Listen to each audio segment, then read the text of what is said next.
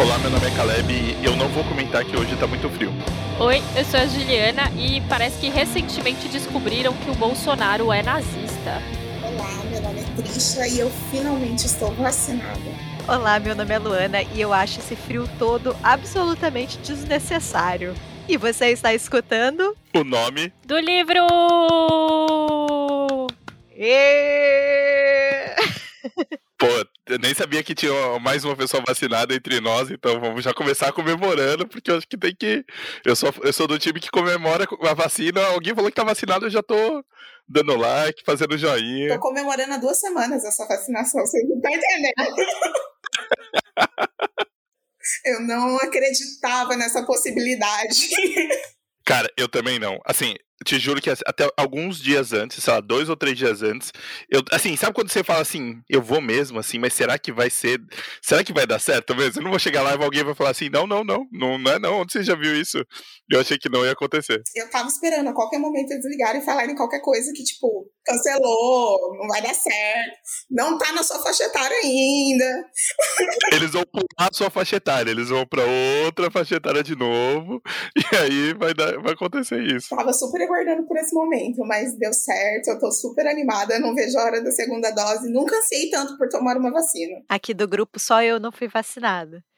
E aqui a minha questão foi justamente o pular a faixa etária. Tipo, sabe quando você tá esperando? Foi assim, nossa, 37, 36, 35, 34. Vamos agora aplicar a segunda dose em todo mundo, tá, gente? Aí depois a gente volta para as outras faixas etárias. Eu não! Tristíssimo.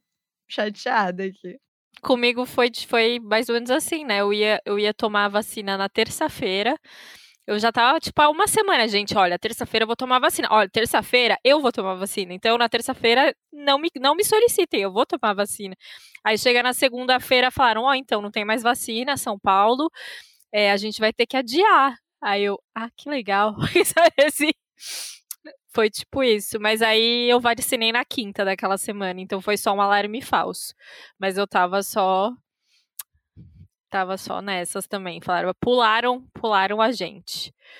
Não vejo a hora de ver todo mundo vacinado. Nossa, tá dando um alívio ver as pessoas indo. Sim. Mas enfim, vocês já escutaram, né? Estamos com convidada hoje aqui no nosso quadro, o nome da leitora. Trisha, se apresenta para quem não te conhece ainda, fala quem você é, como as pessoas fazem para te seguir aí no mundo da internet. Se apresenta. Nossa, é, é sempre complicado quando falam para mim ser presente. Eu acho difícil falar sobre mim. Mas bem, meu nome é Trisha, sou leitora e compartilho as minhas leituras na internet com as pessoas. Tem um canal no YouTube aí parado, que é o blog Reticências, e tenho Reticências Blog no Instagram, que é onde eu mais compartilho as leituras que eu tenho feito, o que, que eu ando lendo por aí. Não espere um lixo, porque não tem. A gente lê de tudo. De, sei lá, Harry Potter. A Lavoura Caca. É. É uma, é, uma, é uma gama bem grande, né, de, de leitura, né, você falar isso. Pô, de Harry Potter a Lavoura Caca, você pode ter um universo de coisas aí. Né? Exatamente. Inclusive, acho que foi uma das minhas últimas leituras, Lavoura Caca. E eu me apaixonei incrivelmente por Raduan. Como ele é incrível. E é isso. Acho que essa sou eu. Bom, depois a gente vai falar mais, né, do canal, do perfil no Insta. Podemos falar de lavoura arcaica também. Mas antes, a gente queria fazer aqui um direto do túnel do tempo, Trisha. E a gente queria falar sobre Pequena Trisha, como é que foi assim a sua infância, como é que começou o gosto pela leitura, você teve pais leitores, como é que funcionou, como é que os livros entram na sua vida, assim, como que funcionou para você? Então, é um, um despertar bem curioso, assim, porque eu não tenho pais leitores, né? Meus pais não são nem um pouco leitores, eu nunca tive essa, essa emoção de ver os meus pais lendo ou eles leem algo para mim. No, no entanto, que, tipo, eu lembro claramente de que histórias, assim, historinhas tipo Chapeuzinho Vermelho, essas coisas. Meu pai comprava vinis. Meu pai comprava vinis e colocava para me ouvir. Tipo, eu não tenho trabalho de ler para essa criança. Bota aí no vinil, ela escuta. Audiolivro, audiolivro quando não era, não, não era moda Não ainda. era moda ainda. Eu tinha, para vocês terem ideia da, da noção, assim, eu tinha uns, uns vinis narrados pelo Silvio Santos, assim com histórias narradas pelo Silvio Santos. Era ridículo. Mas. Não, calma. Eu não tive isso. Isso existe ainda com você? É só curiosidade ou não? Isso existe ainda ou não? Não, eu não tenho mais esses vinis, assim. Meu pai se desfez porque ele tinha muito vinil. A gente tinha um, uma, um quarto da casa com muito vinis, assim, com vários vinis. Caramba. Que meu pai, na, na adolescência, era metido a DJ e tal, então ele tinha muitos. E aí, como eu nasci, ele falou: preciso comprar coisas apropriadas para essa criança. Silvio Santos. Silvio Santos, narrando histórias infantis, era horrível. Tinha aquela coleção de disquinhos coloridos também, né? De, de que, que eu lembro que eu tinha o da Chapeuzinho Vermelho, justamente, que o disco era vermelho e eu sabia a história inteira, assim, de cor, todas as falas e tudo, assim, porque eu escutava aquilo sem parar, assim, mas eram mais de uma voz, não era, não era, não era Silvio Santos, eram várias vozes contando a história e tudo mais. Então, eu tinha esse, que tinha várias historinhas, e aí eu tinha do Silvio com outras histórias. E aí eu comecei a me ficar curiosa, né? Porque eu falei, essas histórias não saíram da cabeça do cara que tá contando, né? Não é possível. E aí eu comecei a procurar, comecei a procurar, e aí uma tia minha me deu o meu primeiro livro, que foi os, um, a Reinações de Narizinho, do sítio do Pica-Pau Amarelo. E eu detestei, e eu só pintava as gravuras. Tem gravuras, assim, aí eu pintava as gravuras e achava muito chato. Eu falava, ai, que livro chato, não sei o quê. Eu comecei a inserir, entrar, tipo, no ensino médio, mais ou menos, uns, que eu acho que eu entrei no ensino médio com uns 14 anos, 14 para 15 anos mais ou menos. Aí eu descobri a, a Marion Zimmerman, né? Com as Brumas de Avalon. Aí, aí deslanchou. Eu falei assim: não, é, era isso que eu tinha que ter lido e que ninguém nunca tinha me mostrado. Que incrível, que livro maravilhoso, explodiu minha cabeça. Eu lembro que eu chegava em casa da escola e eu queria ler, ler, ler, eu só queria ler aquilo e eu não saía mais do quarto. A minha mãe inventou que eu com depressão, que eu precisava ir no médico, porque eu não fazia mais nada. Eu só queria ler. Aí eu lembro que eu li, eu li é, As Brumas de Avon, eu li assim, os quatro livros, assim, numa talacada, rapidão. Aí eu li o Diário de Bridget Jones, nada a ver para minha idade, né? Mas eu achava ela fantástica e achava super incrível. Aí eu descobri que tinha Jéssica, Sabrina e Bianca nas bancas de jornais. E eu falei, nossa, que livro erótico para minha idade, eu sou muito subversiva. E, e li, assim, Jéssica, Sabrina e Bianca achando que eu estava sendo muito, muito, muito além da minha idade, assim. E foi assim que eu comecei a lendo, lendo, lendo, e fui descobrindo. Aí no ensino médio eu comecei a ler um pouquinho mais, que aí começaram a introduzir os clássicos, né? Alguns não rolaram mesmo, mas outros eu criei uma paixão gigantesca. Machado, que eu amo, não tem como não falar que eu não ame, mas amo muito. Bernardino de Campo, entre outras coisas clássicas nacionais que eu li na época do ensino médio, que eu acabei gostando. Acho que é ao contrário da maioria das outras pessoas. Titi, deixa, deixa eu só perguntar, então, dessa época da escola, só, só, queria, só queria mencionar que eu vou ficar muito com a ideia do Silvio Santos narrando um livro infantil. Estraguei sua vida. Não só isso, Caleb. Eu acho que a minha infância teve uma falha, porque eu não tive isso. Eu não sabia que existia. É, né? É engraçado, né? Por que, que, a gente. Porque assim, a gente, de certa forma, assim, a gente foi exposto a, a, né, a TV e tudo mais. Pô, podia ter tido uma, um, uma história narrada pelo Silvio Santos, que naquela época a gente não achava que ele era ruim, assim. Não, e, e, e a gente teve acesso a ele cantando marchinhas de carnaval, porque quem assistia SBT tinha, né, a pipa do vovô não sobe mais, coisas super apropriadas para crianças. Mas não tinha mas não tinha o, o a história, ele contando historinhas infantis. Como assim, gente? Como assim? É traumatizante, não recomendo não. Deixa, deixa, deixa, eu te perguntar, dessa época então de escola, quando você começa a tomar mais gosto, é, antes ainda do ensino médio, tinha, é, tinham leituras obrigatórias? Como que era a sua relação com, com essas leituras ainda um pouco é, próxima aí de você começar a ler os livros da, da As Brumas de Avalon, né, que é maravilhoso. como é que foi mais ou menos essa época? Tinha as leituras obrigatórias? Como que, qual era a sua relação? Não, não tinha. Eu sempre estudei em colégio público, né? Eu fui ter leituras obrigatórias a partir do ensino médio, que é quando eles começam a te preparar para o vestibular, né? E, e aí eu comecei a ter é, essas leituras mais obrigatórias nessa época. Na época, é, que eu nem lembro mais agora, não sei nem como eles falam, né? Que, que seria da quarta até a oitava série, assim, mais ou menos. Eu lia ah, porque eu gostava. Então eu guardava um dinheiro.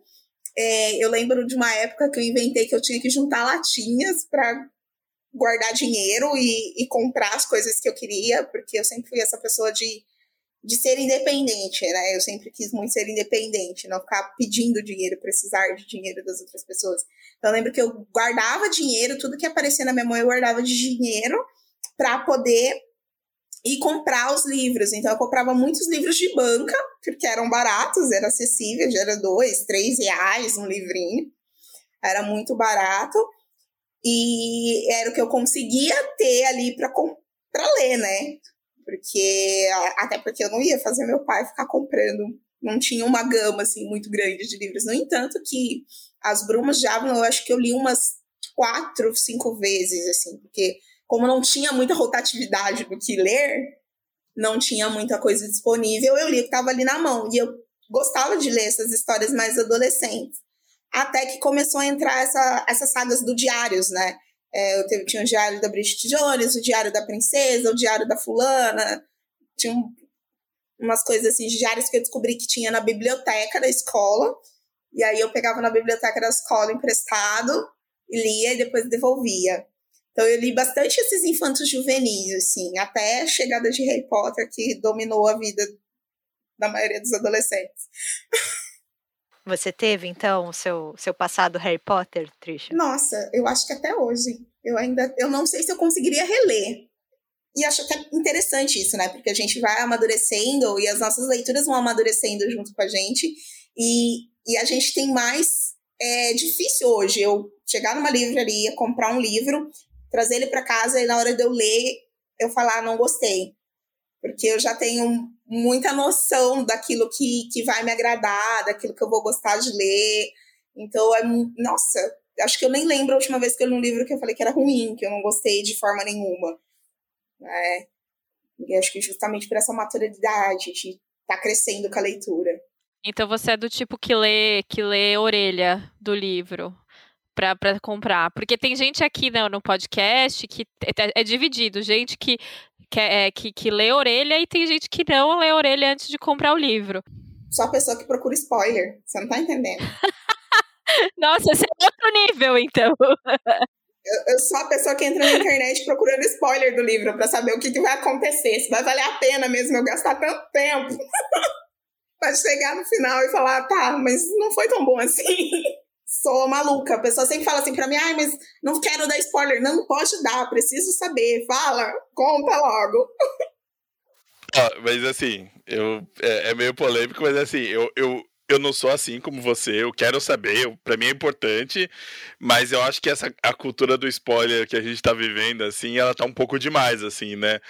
Porque às vezes você lê uma sinopse normal, não tô nem falando sinopse que entrega, sinopse normal, a pessoa, não, mas você vai dar spoiler. Não, mas eu tô te falando sobre o que que é o livro assim, né? Assim, eu, eu acredito na experiência, mas assim, acho que a galera tá muito freak assim, né? Muito, não, não, não posso saber nada, né? Eu, e assim, as pessoas para qualquer coisa, às vezes para filme velho, assim, filme de 20 anos anos atrás, eu vi gente já reclamando, pô, tá dando spoiler aí um lugar chamado Notting Hill. Aí você fala, porra, bicho, aí. Mas eu gosto de, de spoiler, gosto de saber o que tá acontecendo. Eu até recentemente participei de um encontro com o Jefferson Tenório, o autor de O Avesso da Pele, em que ele fala, né, que, que o plot do livro dele é a morte do protagonista, é a morte do cara. E aí ele fala que quando ele foi conversar com os editores e tal, e que ele queria colocar isso na sinopse, todo mundo falou para ele justamente isso. Nossa, mas é um spoiler. Ele falou, cara, mas o, o texto só acontece porque a pessoa morreu. Se essa pessoa não tivesse morrido, não ia ter história para me contar. Como é que eu tô como é que tá sendo spoiler? E aí, quando eu li o Avesso do Pai, eu achei isso fantástico, porque você esquece. Você entra no livro esperando que aquilo aconteça, só que no decorrer da leitura você não faz ideia do que aquilo vai acontecer. E quando acontece de fato, você fala: Meu Deus, eu não lembrava. E aí você sente toda aquela emoção porque houve aquilo. E eu falei: Cara, é fantástico, é uma tática incrível. Ele já te entregou o que vai acontecer e você ainda consegue esquecer do que vai acontecer lendo aquele livro. É, e vocês todos aqui já tiveram canal, né? É, uma, é um hate, assim. Porque, poxa, a gente tem cuidado, né, de colocar no, no vídeo, não, não, colocar coisas tão substanciais, mas assim, a pessoa procurou um vídeo do livro e aí reclama que recebeu informação do livro. Não sei como, como agradar essas pessoas, não sei o que fazer. Tipo, gente, sabe o Brás Cubas? Deixa eu contar um spoiler pra vocês. não, eu, eu adoro esses livros mais clássicos, porque as pessoas, geral, as pessoas não, né? Os adolescentes entram procurando um resumo gigantesco da história que você vai falar super detalhes daquela história. Por quê? Porque ele precisa entregar o trabalho. e aí eu acho fantástico, porque assim, eu tenho um vídeo muito antigo, acho que é um dos mais assistidos do canal, falando sobre escravizaura. E aí eu eu nunca tinha lido Escravizaura, foi o meu primeiro contato, né? E aí eu li Escravizaura e fiquei chocada com algumas informações, assim, que eu não tinha. E hoje também com um olhar mais crítico e tal. E eu falei, gente, como endousam essa história? Como assim? E aí eu falo, mas eu falo do livro criticamente, sobre o que eu senti, sobre como foi a minha leitura e não sobre a história em si. E aí tem uns comentários do tipo, nossa, mas eu entrei aqui achando que você ia contar a história. Por que, que você não está falando? Acontece comigo direto também, Trisha. Acontece direto. E aí, às vezes, tem uns comentários do tipo, vou te dar uma dica. Adoro. Acho que você deveria falar de tal forma. Nossa, mas você acha que eu devia meter a mão na sua cara, né, bicho? Que ousadia, né? Só uma coisa ainda sobre isso, assim, é que eu acho meio curioso, né? Porque é, eu até acredito que tem livros que dependem daquele spoiler, sabe? Tipo, dependem de, uma, de um acontecimento que é, é aquela, né? Tipo, aquele, o desfecho e tudo mais, mas é, eu, eu fico meio, acho meio curioso, vocês falaram dos vídeos, né? E sei lá, eu tenho visto, é, é, sei lá, vídeos sobre é, tal filme, sei lá, tipo, filme da Mulher Aranha, da, da, da, da, Viúva Negra, sabe? Tipo, ó, sem spoiler. Mas eu fico meio, cara, como é que você faz? Assim, sabe? Tipo, você fica meio limitado, ou se você.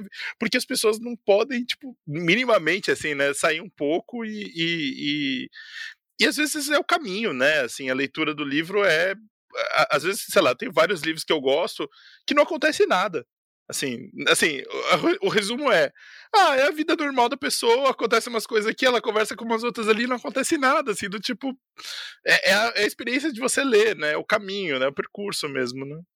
É, eu acredito que ser leitor é isso, né? É, é essa experiência de leitura, porque o livro ele chega para cada um de uma forma, para cada um de um jeito, e todo mundo vai ter uma interpretação diferente do livro, da história, do que está acontecendo. Até mesmo porque a gente lê muito com a lente da nossa vivência, né? Das nossas experiências e tal. Então, para mim, o que é válido é isso. Então, eu não me importo muito quando a pessoa conta o final de livro, conta alguma coisa muito importante que aconteceu no livro. Eu não me importo muito porque eu acredito justamente nisso. De que, tá, eu vou ler e vai ser diferente. No entanto, que é uma coisa engraçada que, mais uma coisa engraçada, né, que as pessoas acham de rir, eu adoro procurar resenhas negativas na internet. Porque eu sempre quero saber se a pessoa achou o livro muito ruim para mim ler, para mim saber que eu vou achar também tão ruim quanto ela tá falando que é. Adoro procurar coisas negativas na internet, porque eu sempre acho que não, essa pessoa tá exagerando, não deve ser assim. Vou lá, para ter certeza. Tá, vamos, mas, mas, né, vamos voltar aqui para a linha do tempo. Você estava falando do seu ensino médio, das leituras obrigatórias, e que, diferente da maioria das pessoas, você gostou da de grande parte, imagino, das leituras.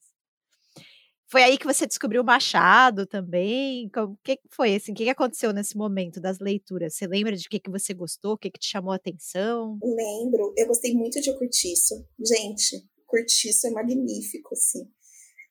É, é um livro que eu, eu achava surreal. Eu li aquelas coisas e eu falava, não acredito, parece minha vizinha. é muito, é muito próximo, assim, né, das coisas que acontecem no nosso dia a dia. Então eu achava fantástico, eu achei muito bom. E é um livro assim que sempre que eu consigo eu releio, porque eu acho muito bom. Eu gostei de Iracema, eu achei ótimo. A Moreninha, eu gostei bastante.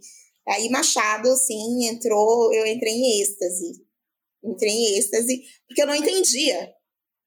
Então eu me achava super cult lendo Machado, porque eu não entendia o que ele estava falando, mas era incrível, né? E aí eu lia, lia e falava, nossa, é muito bom, né? É ótimo, a professora é.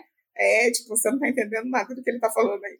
Mas tá ótimo, tá bom. É isso aí, vai nesse caminho. E aí, tipo, eu lembro que recentemente até, porque eu entrei numa noia de que eu ia prestar vestibular de novo e tal. E aí eu li Brás Cubas novamente eu reli as Cubas e eu falei, cara, como eu li totalmente errado esse livro quando eu tava no ensino médio. Mas tudo bem, ainda é um favorito. eu tô lendo, eu tô entendendo mais. E, e, é muito gostoso isso, porque eu tive um primeiro contato, eu gostei muito, principalmente de Dom Casmurro, né? Que ainda na época tinha aquela coisa, aquela visão romântica da vida, então eu achava Dom Casmurro incrível porque era um romance cheio de drama e todo mundo se discutindo e se degladiando. E eu falava, gente, isso dá uma novela, porque ninguém fez a novela ainda. Achava fantástico, assim.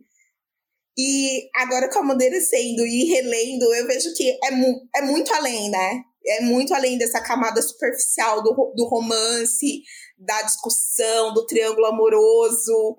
E e a crítica né, social assim que Machado tem que é fantástica em tudo que ele escreve, em tudo que ele que ele coloca a mão assim das coisas mais simples, dos contos mais bobinhos, das coisas mais elaboradas, assim, é é incrível que nem eu tava comentando com um amigo meu, eu falei, olha, eu li A Mão e a Luva, né?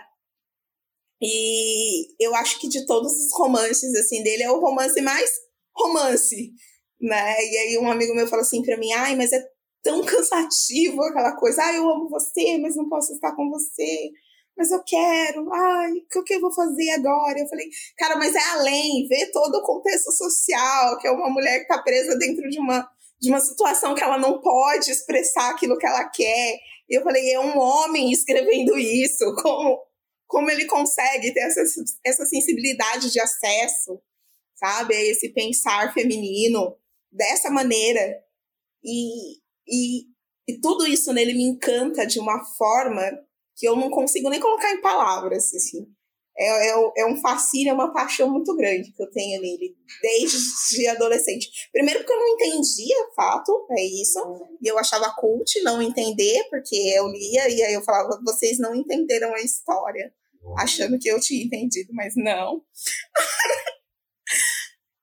e hoje, porque eu entendo um pouquinho mais, não tudo, porque eu acho que ainda me falta um pouco de bagagem para alcançar todas as nuances do que ele quer passar, mas porque eu consigo olhar mais criticamente para as obras dele e, e, e, encontrar um cara que não, não é que não, não tinha falhas, mas que conseguia acertar todos os pontos, sabe? Era tudo fechadinho, tudo certinho. É a escrita, é a crítica, é a história, é o romancear da história bem feito, é, é tudo muito amarrado.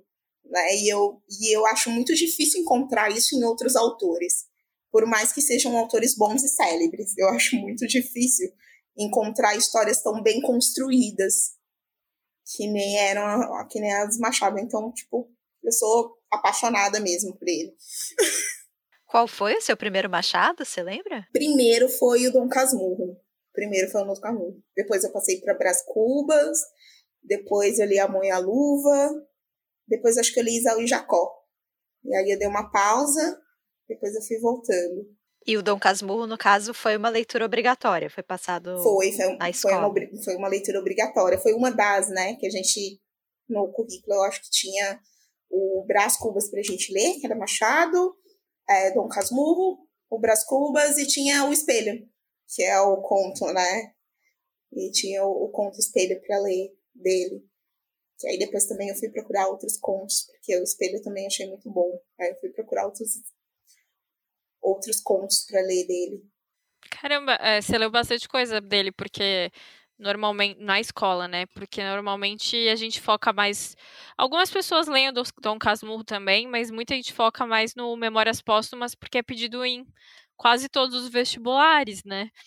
Eu acho que a professora gostava bastante, assim, também. Que ela passou bastante coisas pra gente ler.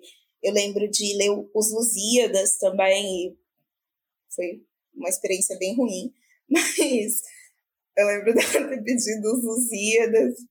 A Ju gosta. É, Juliana gosta aqui. Do... Desculpa, Ju. Não é que eu gosto, gente, mas eu queria. Eu que não, é que eu queria ter aula sobre ele, porque, né, foi uma obra. E aí eu, eu, eu, eu achava que eu devia. Se eu, é, é aquela coisa. Quando você faz letras, tem alguns livros que eu acho que você tem que ter aula sobre, né? O Lusíadas é uma, o Macunaíma é outro, e o Grande Sertão Veredas, né? São três livros que eu acho que são bem importantes. Macunaíma, eu acho que é uma falha na minha, na minha vida, assim, eu já tentei ler acho que umas quatro, cinco vezes. E todo mundo fala que é um livro muito legal, que é um livro muito bom e tal, e não consigo. Não vai. Eu começo, é que nem o Grande Sertão Veredas, eu começo e não, não vai, vai ser um outro dia, um outro momento. Quem sabe, sei lá, a Cristian de 60 anos consiga. Plano de aposentadoria, né? Esses aí ficam pra frente. Nossa, o Grande Sertão eu já tentei ler, até com audiobook, para ir pegando o ritmo, sabe? O, o, Grande Sertão eu li, eu li, eu li acompanhado, assim, uma pessoa, né, eu, li sendo instruído, porque olha, foi um desafio. Supervisão de um adulto, eu também. Supervisão de um adulto, isso, obrigado. Eu tava tentando lembrar, lembrar exatamente isso. Porque ele é difícil, sabe? Quando as pessoas falam assim pra mim, ah, é um livro maravilhoso, você precisa ler, não sei o quê, eu falo, cara, assume, é um livro difícil, você demorou um ano pra você conseguir terminar de ler, conta a verdade pra mim, sabe? E as pessoas entram numas paranoias de não conseguir ler, e aí forçando até conseguir, porque precisa matar esse chefão. E às vezes é só desencana, deixa, deixa quieto, outra hora você tenta de novo, sabe? Tem uma, uma obrigatoriedade ali que eu acho muito curiosa, sabe? Parece que vai aparecer alguém no quarto da pessoa e falar: Você não é uma leitora de verdade, você nunca leu o Grande Sertão. Sim, eu, eu acho que eu nunca tive essa questão, assim. Nunca. Eu nunca tive problema com abandonar livros, deixar eles de lado, falar que eu não consegui ler. Que nem quando eu li o primeiro José Saramago que eu peguei para ler na vida. Aí eu falei, meu Deus, quem falou que esse homem escreve bem? O cara não usa pontuação. Qual o problema de usar um ponto final? Eu tô lendo aqui faltando fôlego, ficando sem ar. e, e, aí eu, eu tinha quando eu comecei a ler, e aí eu falava para as pessoas, nossa, eu tô lendo, tô com um pouquinho de dificuldade, eu tinha receio de falar, olha, estou com dificuldade, me explica como é que é que você faz para você ler, como você conseguiu para fazer. Às vezes as pessoas têm dicas para te passar, que te ajudam a, a trilhar aquele caminho, e no fim você até goste daquela leitura, né? E eu tinha um pouquinho de receio. Aí até o dia que eu falei, mas por que, que eu tô fazendo isso? Tipo, eu leio para mim. Eu tô lendo para mim. Eu não tô querendo passar esse conhecimento brilhante que eu adquiri nessa leitura para 500 milhões de pessoas. Eu só estou lendo, então tá tudo bem se eu falar que eu não consegui, que eu não vou ler agora. No entanto, que eu tenho aqui do lado da cama, eu tenho dois nichos que são os, os nichos dos livros abandonados, que ou eles vão em algum momento parar no sebo, ou eles vão ficar aqui para me ler em outro momento. Então são livros assim que eu tô coloquei ali no nichinho, decidindo se vão embora ou se eles vão ficar para me ler em outro momento, porque tem isso também. Eu sinto que às vezes não é o momento daquela leitura e tudo bem. vai passar dois meses, um ano, talvez eu pegue aquele livro e ache ele fantástico e consiga terminá-lo. E tem livro que não, não vai rolar para mim, não é para mim, eu posso dar para frente e outra pessoa ler e achar incrível e tá tudo bem. É, a gente chama aqui de polícia da literatura, né? Você vai falar, nossa, tô com dificuldade de ler Grande Sertão. Como assim? Devolve sua estante! Você não merece esses livros. Você não tá lendo direito! eu acho que quando a gente vai ficando mais velho, a gente vai parando de se importar com a, com a, opinião das pessoas, sabe? É, tá bom, tá bom. Sim. Pensa o que você quiser aí. Até porque o contrário também não é verdadeiro, né? Você não lê Grande Sertão e se torna automaticamente uma pessoa melhor, né? Você não, você não ganha pontos, assim, o status. Não importa o que as pessoas digam, gente, isso não é verdade, você não ganha status. E, e é muito aquela coisa, né? Parece que a gente tá no jogo da vida. Tipo, você, você conseguiu ler Grande Sertão Veredas, você avançou 20 casas. Como assim? Mas você sabe que você falou isso de dica, Trisha? Eu acredito muito nisso, assim. Que existem algumas chaves de leitura e às vezes você não pega essa chave, você não descobre. Então, assim, às vezes eu tô com muita dificuldade num livro, não tô avançando, eu faço exatamente isso. Eu pergunto para as pessoas o que, que eu tô perdendo aqui, o que, que eu não encontrei, às vezes eu vou procurar resenha, porque às vezes, cara, é uma dica que a pessoa te dá, é, é um olhar, assim, tipo, presta atenção nisso. E aí a, a, leitura abre, assim, eu acho muito. Eu, assim, aí eu perco medo de spoiler, eu perco medo de tudo. Eu preciso de ajuda e eu vou procurar ajuda de alguém, assim. E às vezes funciona. Já teve muitos livros para mim que depois fluíram. Sim, e, e, e é uma coisa, assim, que às vezes não é nem a dificuldade do, da escrita do autor, que nem, por exemplo, eu tenho um, um não é nenhuma trava, eu não consigo ler Stephen King. Eu não consigo ler Stephen King. Todo mundo fala para mim, não, mas King é o rei. Você tem, tem, que ler Stephen King. Você tem que passar por ele em algum momento. Você já tentou ler aquele de 800 páginas? Não, não, esse não. Aquele de 900, você já tentou ler esse? Não, porque esse aí, ó, esse é o bom mesmo, eu acho, hein? eu ganhei um livro dele aqui, acho que é o... Ai, nem lembro que livro que é. Tá aqui, porque eu ganhei, tá aqui. Mas é um livro, é de bolso ainda, ele é um livro de bolso, e eu acho que ele tem umas mil páginas. E é um tijolo, assim, é um tijolinho o livro, ele é gigante. E assim, eu falo, cara, toda vez que eu começo a ler, eu falo, essa descrição de cena dele podia ter sido resumida em um parágrafo, e ele levou três páginas para falar, sabe? E, e aí isso dificulta para mim. E não é que, que ele seja um linguajar extremamente difícil, elaborado, nem nada disso. É só que não, não vai. Tipo, não consigo ler ele, por mais que eu tente. Eu nunca nem tentei ler Stephen King, mas agora que você falou que ele é assim, eu jamais lerei, cara, porque livro com descrição muito grande, assim, me perde. Você me perdeu, assim.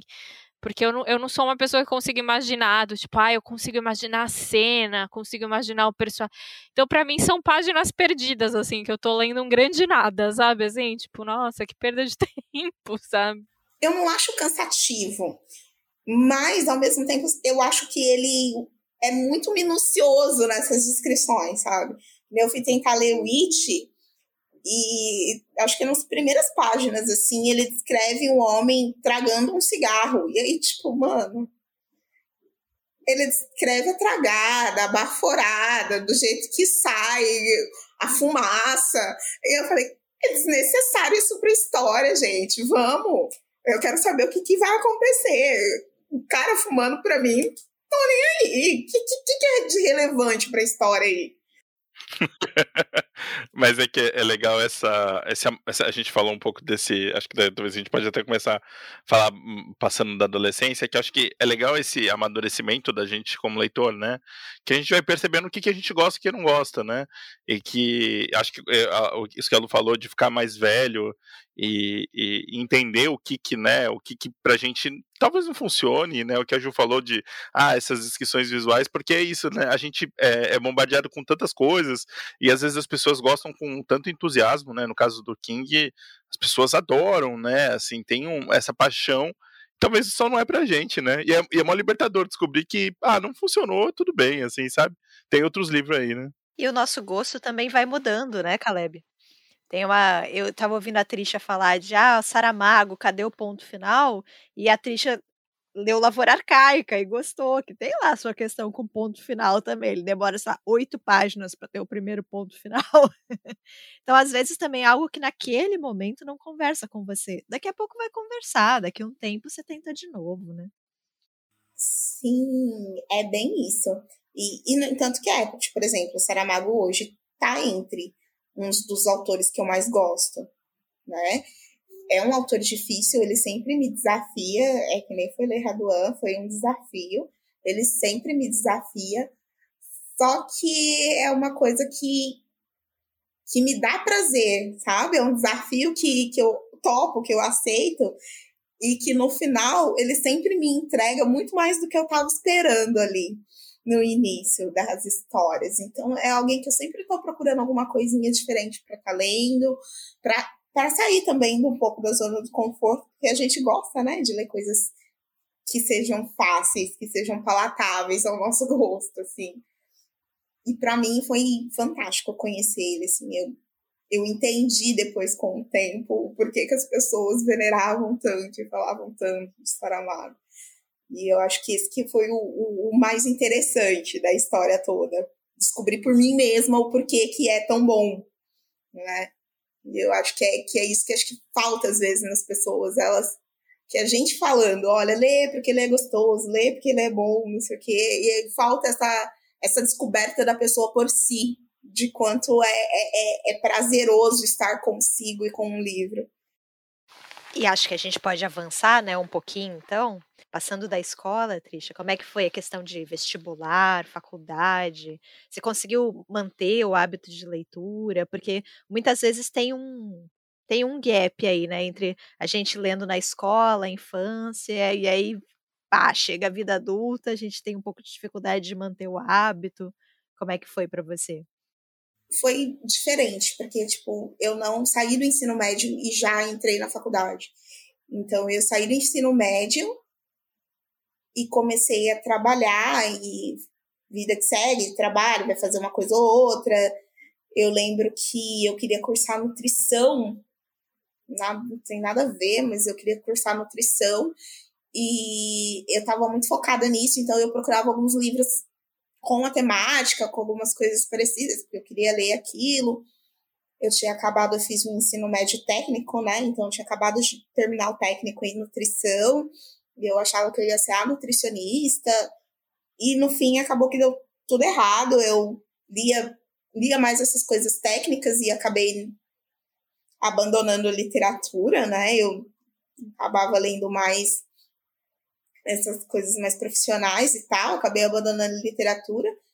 Trabalho, trabalho, trabalho. Passou alguns anos, eu ingressei na faculdade e aí eu fui fazer administração.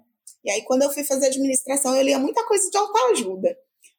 Não sei se era por causa da ADM em si, mas eu lia muita autoajuda, assim, lia muita autoajuda, no entanto que hoje é uma coisa que não consigo nem passar perto na livraria. Mas eu lia bastante livro de autoajuda do tipo, sei lá, seja você, você é um sucesso, que essas chamadas bem ridículas, faça o marketing de você, que eram coisas que estavam mais ligadas ali com o, o, o meu mundo acadêmico, o meu mundo universitário. E no finalzinho, acho que foi no finalzinho da faculdade, saiu o Crepúsculo, da Stephanie Meyer. E aí eu falei, cara, tá todo mundo falando disso, eu vou ler, né? Tá todo mundo falando, eu vou ler pra ver como é que é essa história aí, porque eu preciso saber o que, que tem nesse livro. E, e, li. Li, assim, muito rápido, na verdade, até. E, e, foi bom, porque foi o que me, me inseriu de volta à, à leitura. Eu falei, nossa, é, eu gosto de histórias que me prendem, né? Então eu preciso achar outras coisas que me prendam também. E voltei a, a buscar mais livros e a ler mais. Foi quando eu descobri o Bookstagram, que eu não sabia que tinha, que, que existiam pessoas que falavam de livros na internet, eu não sabia que tinha essa, essa gama. E, e aí eu comecei a assistir os canais, eu consumia muitos canais, E aí eu entrei numa pira maluca de comprar livros desesperadamente, porque tudo que indicavam eu comprava, tudo que, que tava no hype eu comprava desesperadamente. Comprei muito nessa época, por sinal. Aliás, ainda tenho livros aí que estão fechados, que eu nem li, que foram dessa época de compra e tal, porque a pessoa se desesperou até eu chegar a ter esse, esse entendimento. Nem tudo que eu compro eu vou ler, nem tudo. nem tudo é para ser comprado, nem todas essas indicações são realmente que vão vir de encontro comigo, dar uma segurada e tal. Mas é um, uma fase interessante, porque eu fiquei um período sem ler. E aí, quando eu retorno a ler, eu retorno a ler de novo por causa de um infanto juvenil, né? é, e eu sempre sempre fico chateada quando menosprezam esse tipo de, de literatura, não, não porque seja, nossa, é o ápice, deve ir para o cânone, não por isso, mas porque eu acho que tem seu mérito, traz as pessoas para elas lerem e o leitor amadurece, ele vai buscar depois outras coisas. Ele vai querer ler outras coisas. Então, eu não tiro o mérito dela e comecei a ler muito Nora Roberts, lia muito Nora Roberts. Também, principalmente aquela aqueles livrinhos que ela lançou com o pseudônimo de J.D. Robb. Isso. Ele mesmo que era uma pegada mais policial e tal, de investigação, lia bastante. Gosta dos romances também, que são os romanções bem romanção mesmo. Acho ótimo para desopilar quando eu tô cansada, tô muito estressada, tá? Não tô conseguindo ler, não tô conseguindo engatar em leitura nenhuma. É a minha fuga sempre. Eu vou para essas romanções, assim, Nora Roberts, essas coisas mais banquinhas de jornal, que aí eu consigo ler em dois, três dias ou menos Sim, numa sentada você lê, você devora o livro, que não tem muita dificuldade, e já conseguir engatar outra leitura, mesmo que seja um pouco mais pesada. E é bom ter para onde voltar, né? Você ter alguma coisa que quando você tá, tá difícil, tá com ressaca, não tá conseguindo pegar nada, você volta para aquela, aquela sua zona de conforto ali. Eu acho ótimo isso. Sim, é prático, né? É conseguir voltar. E assim, é que eu tava comentando esses dias, acho que no, no, até no meu Instagram, né? Porque como a gente tem o Instagram e a gente tenta manter continuamente um. que vira, acaba virando um trabalho, por mais prazeroso que seja, acaba virando um trabalho. A gente tenta manter continuamente aquele espaço alimentado, colocando as informações ali e tal. Parece que vira uma obrigação você ter lido e ter que concluir uma leitura e ter que colocar a, a sua opinião sobre aquela leitura ali, naquele lugar. E aí eu estava até comentando, falando que nessa, nesse período de quarentena, né, durante a pandemia, meu ritmo de leitura caiu muito, caiu drasticamente, assim. Primeiro porque eu leio muito no transporte, eu leio muito em trânsito, eu leio muito no transporte público. Como eu, eu moro aqui no interior de São Paulo, né? Eu moro do lado de Campinas. E e eu preciso ir para Campinas para trabalhar. Então eu saio de Hortolândia para ir para Campinas. E assim, a minha viagem de até o trabalho demora pelo menos umas duas, duas horas e meia de trânsito. Eu falei, é, então eu consumo muito livro nesse, nesse caminho, né? E aí me ver fechada dentro de casa, eu, eu não, não conseguia criar uma organização dentro da minha rotina dentro de casa para sentar e ler. Fora que eu sentia a falta de ler em espaços públicos, que é uma coisa que, por mais incrível que seja, eu gosto de fazer. Eu gosto de estar num espaço público, meu fone de ouvido livre na mão para ler, assim. Eu gosto muito. Então, eu, meu ritmo caiu, assim, drasticamente. Eu não conseguia concluir um livro a cada três meses, e olhe lá. Então, as minhas postagens diminuíram. E aí, eu comecei a conversar com as pessoas sobre isso. E eu vi que não era só um, um problema meu, né? Uma coisa só minha, que outras pessoas estavam sentindo isso também, de não conseguir estar tá concluindo a leitura, ou seja, por essa rotina ter mudado, ou porque realmente mentalmente não tá bem e não tá conseguindo ler ali naquele momento, o que é super compreensível dentro de todo o contexto, né? E, e, e aprender a não se cobrar por isso, né? Porque, como é um hábito e é um hábito constante na nossa vida, parece que no momento em que você não está fazendo isso, parece que você está em débito com alguém, com alguma entidade, com alguma coisa, né? Parece que você está faltando alguma coisa que precisava ser completa ali. E, e, e ver que não, que essa cobrança de mim e das outras pessoas é desnecessária. Não tenho necessidade de ficar me pressionando para finalizar um livro, para terminar um livro, para concluir qualquer coisa. É só deixar a leitura fluir. E, e, e o que me ajudou muito nesse período, nesse momento, foi retornar com os grupos de leitura. Porque aí eu ia conversando com outras pessoas e a gente ia se ajudando a finalizar aquela leitura, mesmo que fosse um livro no mês finalizado, mas a gente ia se ajudando mutuamente a chegar no final, sem a pressão de, de ter que terminar, tem que fazer, tem que estar tá ali finalizado, e você tem que emitir uma opinião ainda sobre aquilo. Essa satisfação de terminar o livro é bom, né? Nossa, é incrível. Eu não sei, toda vez que eu fecho o livro, assim, falo, acabou, eu terminei, eu venci, vou pegar mais um. É justamente isso, né? Do tipo, tá, é, é uma alegria muito rápida, né? Porque você tem tanta coisa para ler que você quer ler, que é aquela alegria muito. Ai, que maravilha! Terminei o livro! Tá, agora qual é o próximo? Pera, deixa eu ver aqui e tal. Eu acho que tem muito disso, né? A gente tem essa voracidade, querendo ou não. E enquanto você estava falando, eu me relacionei muito, porque eu tenho percebido, e acho que no ano 2 da peste, eu acho que eu tô com mais dificuldade ainda de ler, assim. É, acho que a concentração é isso, não, não consegue achar o lugar na rotina mesmo, né? Porque antes eu conseguia, tipo, era isso, né? Ah, indo pro trabalho eu leio esse, voltando da, do, do, do, sei lá, indo pra faculdade, eu leio o texto da faculdade. E aí, antes de dormir, eu dou uma olhadinha nesse. Agora, eu tô em casa o dia inteiro, eu tô tendo aula em casa, eu tô. E aí você fala, tá, e que horas que eu vou ler, sabe? Tipo, né? Eu acho que tem muito isso que você falou né? Acho que o leitor, o leitor às vezes tem gente que consegue e, e conseguiu pôr, mas eu também tive muita essa dificuldade e, e acho que, como você disse, as leituras com, né, conjuntas acabam ajudando muito mesmo, né? De, de, de, compartilhar essas experiências e de conversar. E tudo bem se não terminou o livro, né? vamos lá, vamos discutir.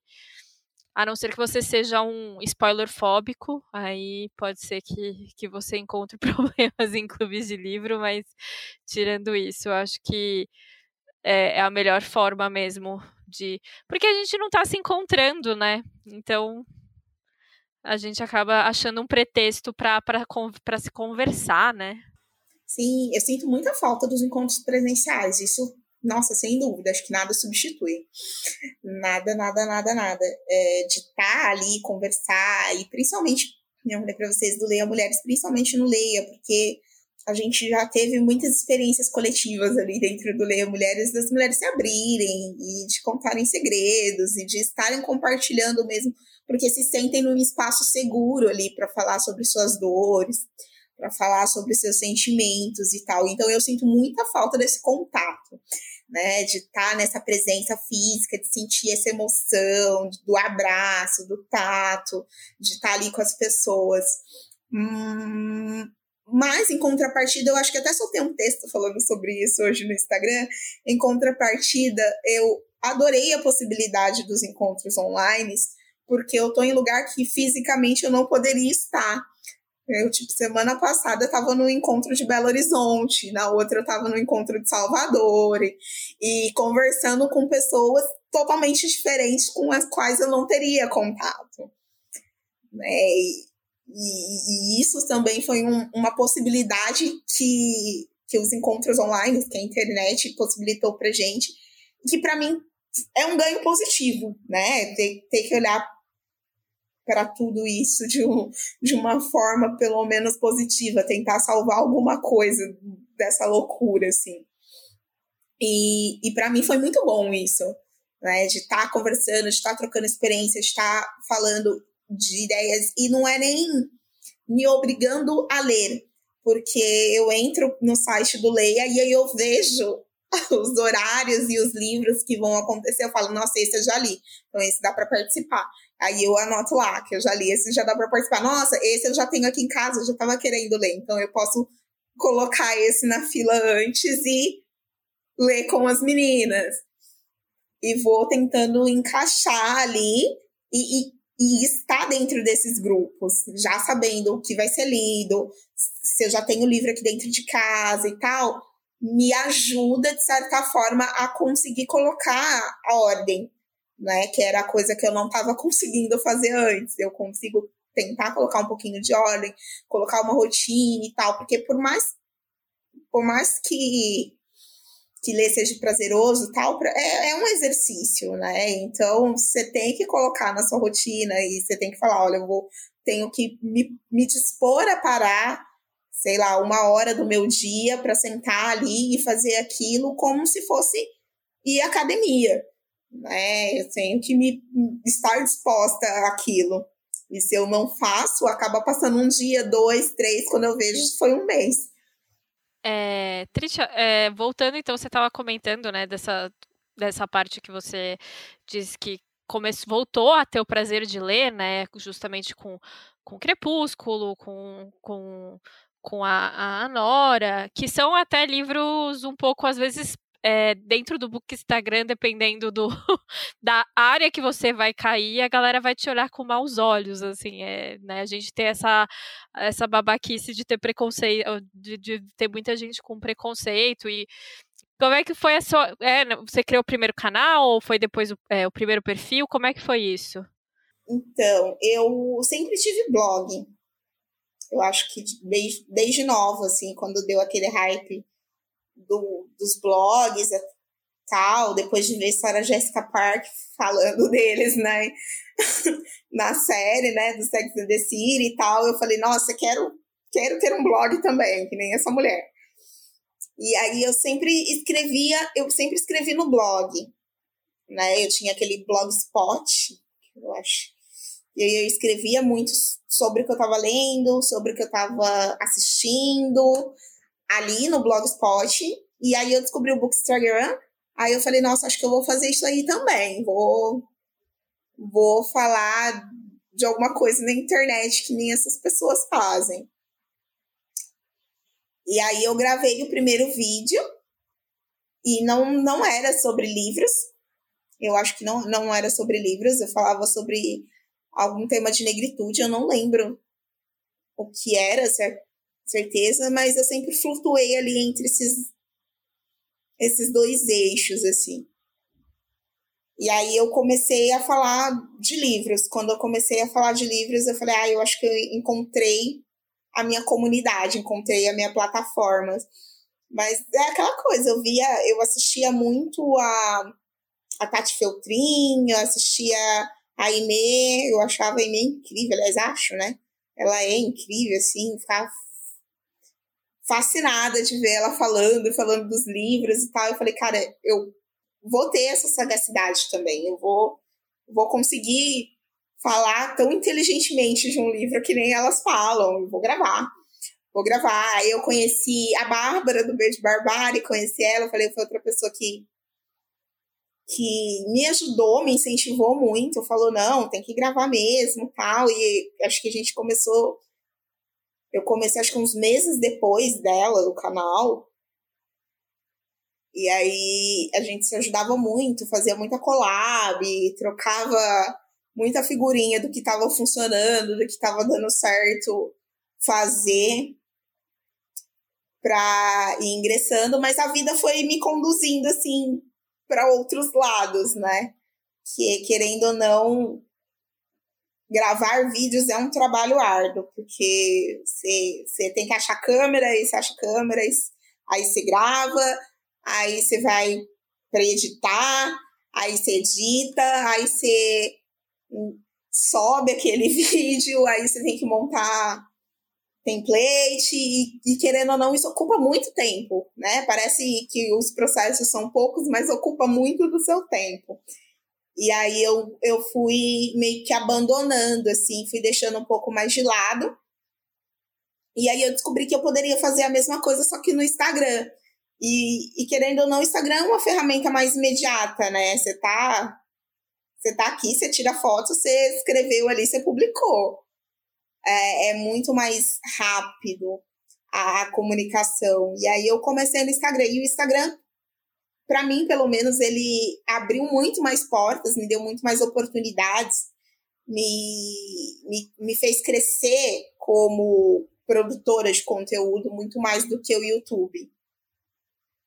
Né, eu, eu não vou nem falar se eu acho ou não que é a questão dos algoritmos racistas, mas mas eu acredito que tem um pouquinho a ver com a imagem, que não aparece muito a minha imagem no Instagram quanto aparece no YouTube.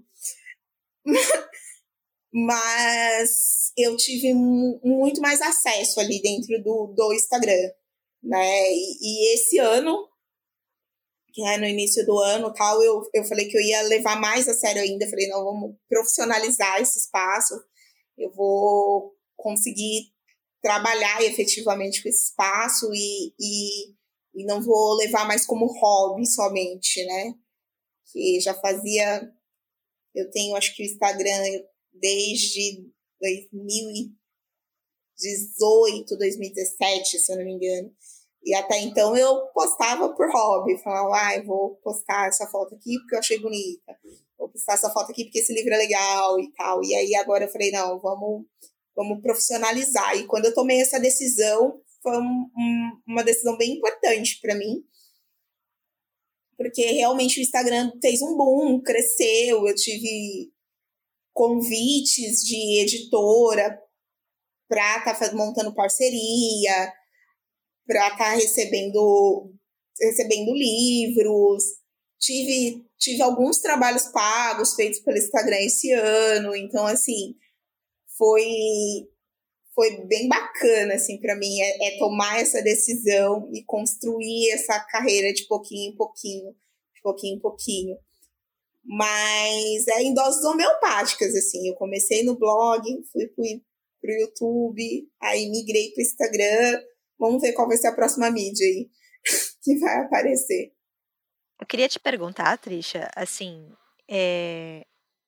em que momento que você começa a, a pensar na literatura como algo mais como algo mais sério, mas não no sentido, acho que eu não estou conseguindo achar as palavras que eu quero, mas assim, pensar no que você de fato está lendo, quais são as suas escolhas de autor, porque eu acho que quando a gente começa a ler a nossa juventude literária, a gente não tem muito critério, né?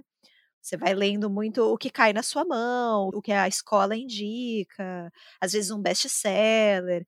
E aí, de repente, em algum momento, existe um, um, gatilho ali, alguma coisa que faz você começar a pensar no que de fato você está consumindo, quais autores você lê.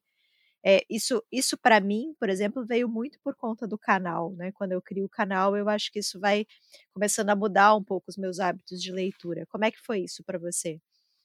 Vai parecer uma resposta que não tem nada a ver, mas que para mim, né, para minha vivência, é, é muito assertiva, assim, é muito, muito real, muito verdadeiro. É, foi quando eu me tornei negra, porque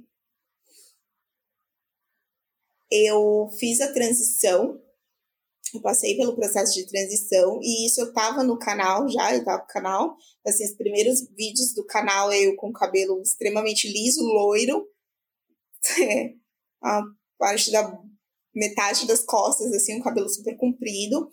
E ali, naquele momento, eu comecei a consumir outras coisas, né? Eu comecei a, a, a ouvir podcast sobre negritude, eu comecei a seguir mulheres negras no Instagram, eu comecei a ter uma, uma outra visão sobre o que era ser negro dentro do Brasil. E, e aí veio a minha transição capilar. Quando eu passei pela transição capilar, todas as minhas escolhas mudaram, assim, de contexto de vida, não só não só a leitura. Eu acho que a leitura mudou, as minhas escolhas de compra mudaram, as minhas escolhas de consumo de conteúdo mudaram, as minhas escolhas de amizade mudaram. Foi assim um, um, um marco assim para mim. E sempre que me perguntam, eu falo justamente isso. Falei, cara, é o tornar-se negro que me que abriu os olhos assim para outras coisas. Foi o que me fez enxergar que eu não lia tantas mulheres, foi o que me fez enxergar que eu não lia autores negros, foi o que me fez enxergar que eu não consumia conteúdo é, de entretenimento, né, de pessoas, de pessoas normais, né? De pessoas que a gente vê na sociedade, que eu não consumia coisas de gente gorda, que eu não lia pessoas pretas, que eu não via histórias de LGBTs, eu não via mulheres trans nos espaços. E, e, e foi um, um, um corte muito crítico, assim, para mim. Muito crítico, porque, querendo ou não, reflete muito, não só na, nas minhas leituras, mas em tudo que está ao meu redor, né? Assim, acho que é, é, é, até engraçado você for olhar as fotinhos lá do Instagram, você vê nitidamente isso. Você vê o, alguns títulos meio que esparsos, de, descontextualizados ali, e ali depois você começa a ver que aparece muito mais, uma gama muito maior de mulheres, uma gama muito maior de mulheres negras ali dentro da, daquela leitura, uh, conteúdos mais não ficcionais, né? A produção de não ficção, que era uma coisa que eu não lia, que eu não tinha muito acesso, e, e começou a aparecer, assim. E, e isso para mim foi super importante. Ainda estou nessa construção, que eu acho que é algo que, eu não sei, eu acho que não, não finda. Né? A gente sempre vai construindo mais, ainda estou nessa construção, ainda quero tentar melhorar ainda mais isso, que eu ainda acho que tem algumas coisas que podem ser melhoradas, que podem ser aprimoradas, assim. Ainda sinto que tenho déficit em alguns lugares, mas é, até aqui, até, até chegar aqui, eu acredito que foi um trabalho difícil, mas bom, me fez bem, eu tô, eu tô, eu tô bem, eu tô feliz. E as escolhas agora são muito mais. São muito mais. Ai, como eu posso dizer? São muito mais identitárias, sabe? Eu consigo ler e, e, e consigo entender aquele contexto de fato, é, me sentir representada, não só me sentir representada, mas sentir que estão falando de algo que tem muito mais a ver com a minha realidade, tem muito mais a ver com o que eu sinto, do, com o que eu vivo do que antes. Sabe, referente a isso, Triste, o que eu queria te perguntar é como que funciona para você a sua relação com o Machado. Porque o Machado é algo que te acompanha, você já gostava dele da juventude, mas eu imagino que nesse momento de você repensar suas escolhas de leitura e até mesmo essa questão identitária, como que você revê o Machado nesse ciclo? Foi incrível, assim. Primeiro, porque descobrir Machado Negro é um boom, né? É um boom na mente das pessoas e, e assim. E tem muita gente que ainda não chegou nisso, né? Sim, tem muita gente que ainda não sabe que ele era preto. E sabe o que eu acho assim? Que é o mais triste, né? Para mim foi é, é, o mais triste. É a gente descobrir isso depois de adulto, né? E, e, e eu ainda saber que tem pessoas que não sabem, porque, tipo, sei lá, que nem a minha família. Eu não tenho uma família de leitores, né? Não, não são pessoas, todas as pessoas que leem. As únicas pessoas que são um ponto fora da curva na minha família é eu e a minha tia. são as pessoas que leem e tal, e que tentam minimamente saber o que está acontecendo assim ao redor. As outras pessoas na minha família simplesmente vivem, e o que não, não é um demérito, né? Elas é, foram essas condições que foram dadas e eles fazem o que eles podem com aquilo que eles têm. E, e aí, quando você fala, não, mas Machado é negro, não sei o quê, nossa, mas tem autor negro? É, é, é essa pergunta, sabe? Porque eles não conseguem pensar intimamente que, pode, que um negro pode escrever. E, e, e eu fico passada com isso, assim, porque é, é justamente o que a gente tem tentado mostrar, né? Que, que nós temos saberes em diversas áreas e, e, e uma gama de saberes gigante, né? E, e ver Machado com essa representatividade, com, com essa importância que ele tem, e a gente batendo na tecla agora o tempo inteiro, falando para as pessoas que ele é sim preto e, e tá aí, é outra coisa. E aí você retorna a obra dele e você vê e lê, e aí você fala, cara, ele é preto mesmo, porque ele tá falando aqui, ó, ele tá escancarando aqui, eu nunca tinha visto isso, né? Aí, ele fala de, de racialidade nas obras dele o tempo inteiro. E a gente não vê isso. Passa batido, né? A gente faz uma leitura tão eurocentrada de uma obra latina que a gente não enxerga a tonalidade da pele das pessoas ou não quer ver. É que como se o padrão só fosse um, né? Só existe uma possibilidade, né? Não, existe, não existia nenhum questionamento porque era, não tinha, né? Não tinha essa. É, e eu fico imaginando, tipo, isso que você falou da escola é muito. É, será que se tivesse apresentado ele de outra forma, com outra perspectiva e, e, e, um outro tipo de, de relação com o tempo dele, com as coisas que a gente estudava, será que a gente não teria gostado ainda mais de Machado, assim? Não teria sido uma luta menor? Não sei, assim, uma luta que eu digo é é, é porque eu vejo que você se esforçou para gostar de Machado, né? Você gostou dele, mas ainda assim teve, né? Foi uma relação que, né? Foi durando, né? Mas eu, eu sempre falo que o meu primeiro contato foi foi o, o Dom Casmurro e eu não entendia, né? Talvez um outro tipo, uma outra apresentação, né? E o Machado, você fala do, sei lá, o Lima Barreto, Rebelde e tal. O Machado ele funciona muito muito mais na chave da ironia, né? E aí você tem esse, esse duplo processo, né? Primeiro você você rouba a negritude do Machado, e aí depois você tem todo um trabalho aí de que, na verdade, o Machado ele nem se via como negro, ele nem escrevia sobre questões de negritude, ele nem falava sobre a escravidão. E, na verdade, tá lá, né? Você leu Memórias Póstumas, e tá lá na Logia das Borboletas, o Cotrim, né, que era esse, que era um traficante de escravos, é verdade, mas era um ótima pessoa, era um bom pai de família. Então ele tá sempre funcionando ali na chave da ironia, né? E, e as pessoas às vezes não têm essa sutileza de perceber, né? Não, as pessoas precisam que esteja escancarado, né? As pessoas precisam que esteja rasgado ali a, a fala. E elas não entendem que quando, sei lá, pelo menos eu penso isso, né? Quando um, um autor se propõe a escrever, ele se propõe a escrever sobre a realidade dele, ele se propõe escrever sobre o contexto em que ele está vivendo, sobre as coisas que ele está vendo. E não necessariamente ele precisa apontar e escancarar e, e deixar muito nítido que ele está falando ali sobre racismo. Até porque, e, e eu acho tão fantástico isso no Machado, que ele ironiza o tempo inteiro o racismo velado que a gente vive. É isso, sabe? E a gente é tão racista que a gente não consegue enxergar isso na própria obra. É exatamente isso. E, e a gente, é, de novo, determinar exatamente o padrão de como a pessoa deve se comportar, né? O Machado, ele era um, era um burocrata, né? Ele estava inserido ali dentro de um sistema, ele trabalhava no Ministério da Agricultura, depois trabalhou em outras repartições públicas. É, ele, ele, tinha, ele tinha sua própria história, né? Além da sua postura pública e além da sua militância, ele tinha ali uma vivência pessoal mesmo, né?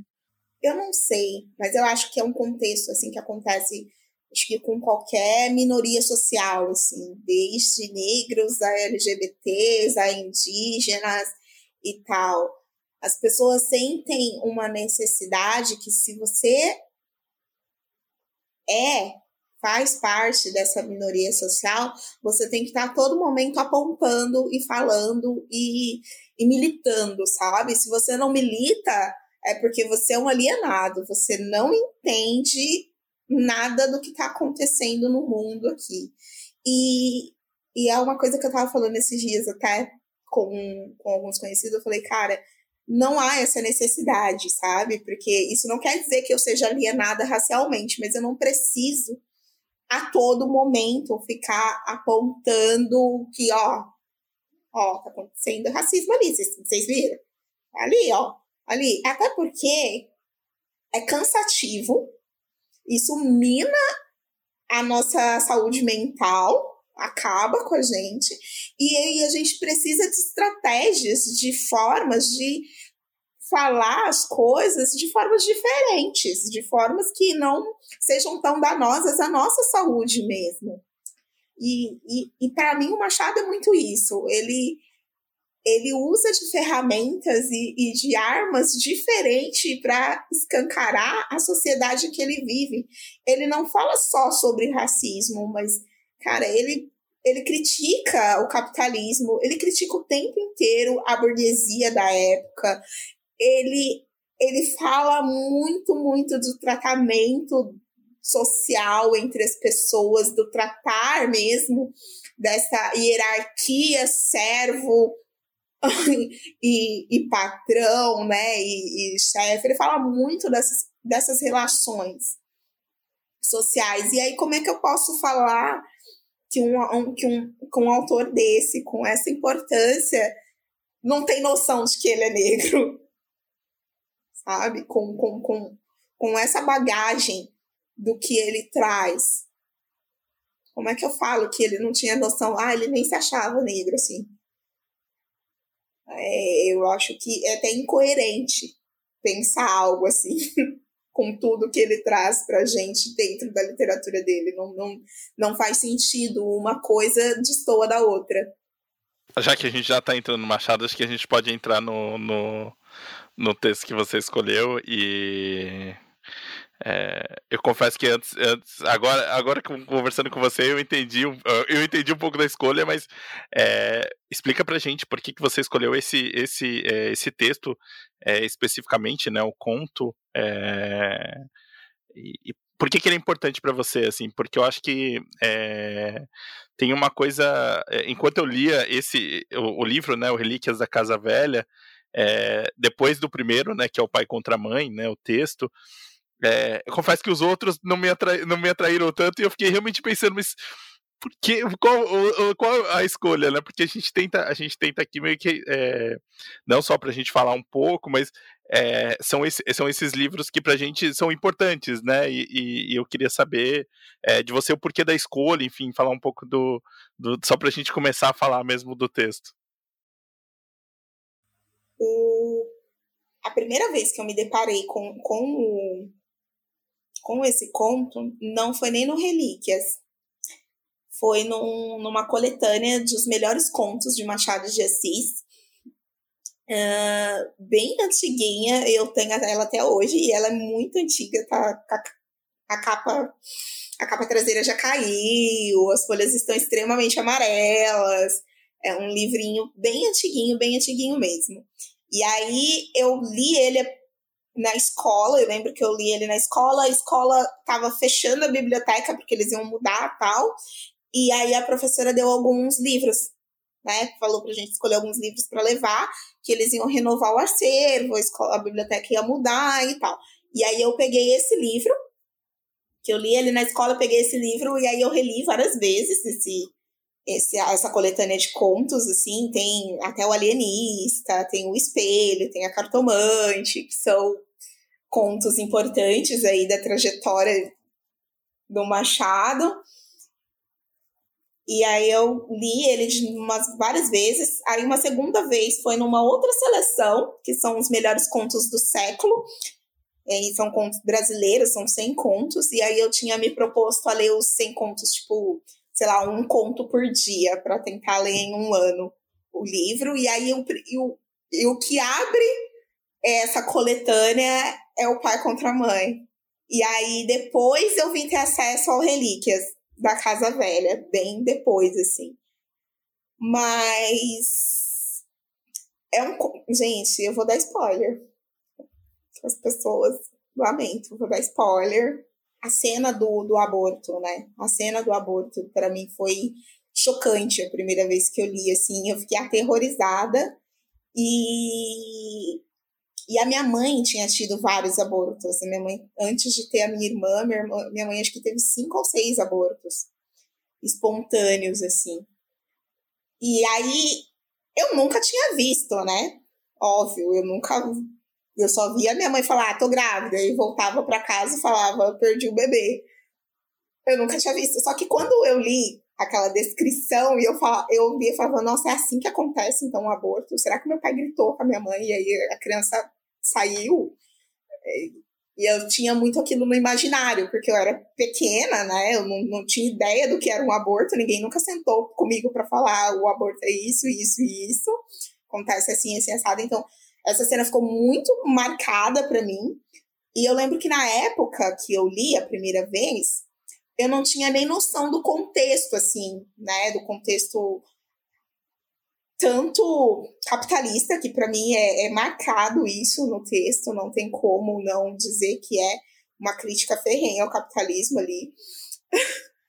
e, e, eu não tinha noção dessa, dessa colocação, assim, de, de, de racialidade, dessa marca de racismo na obra. E quando eu vim a entender melhor e tal o texto, eu falei, cara, é tanto contexto da vida que se coloca pai contra mãe, e não é nem dizer assim que é a figura de pai ou uma figura de mãe, mas o que é a, as cotas na universidade se não colocar duas pessoas pretas para brigarem pela mesma coisa, sabe? o, o, o, o que é colocar essas pessoas nesses espaços e falarem para elas se degladiem aí pelo, pelo mesmo pão, porque só um vai sair. E aí, quando eu tive essa noção de que o texto estava me falando isso, sabe? Eu tô colocando duas pessoas que deveriam conseguir sobreviver normalmente e viver normalmente dentro de uma sociedade para simplesmente brigarem pela sobrevivência. E se degladiem aí e ver quem vai sobreviver. E, que, e, é, e é tão pesado que você não consegue nem fazer um, um juízo moral sobre o que está acontecendo nesse texto. Você não consegue falar que ele está errado, porque ele. Eu não.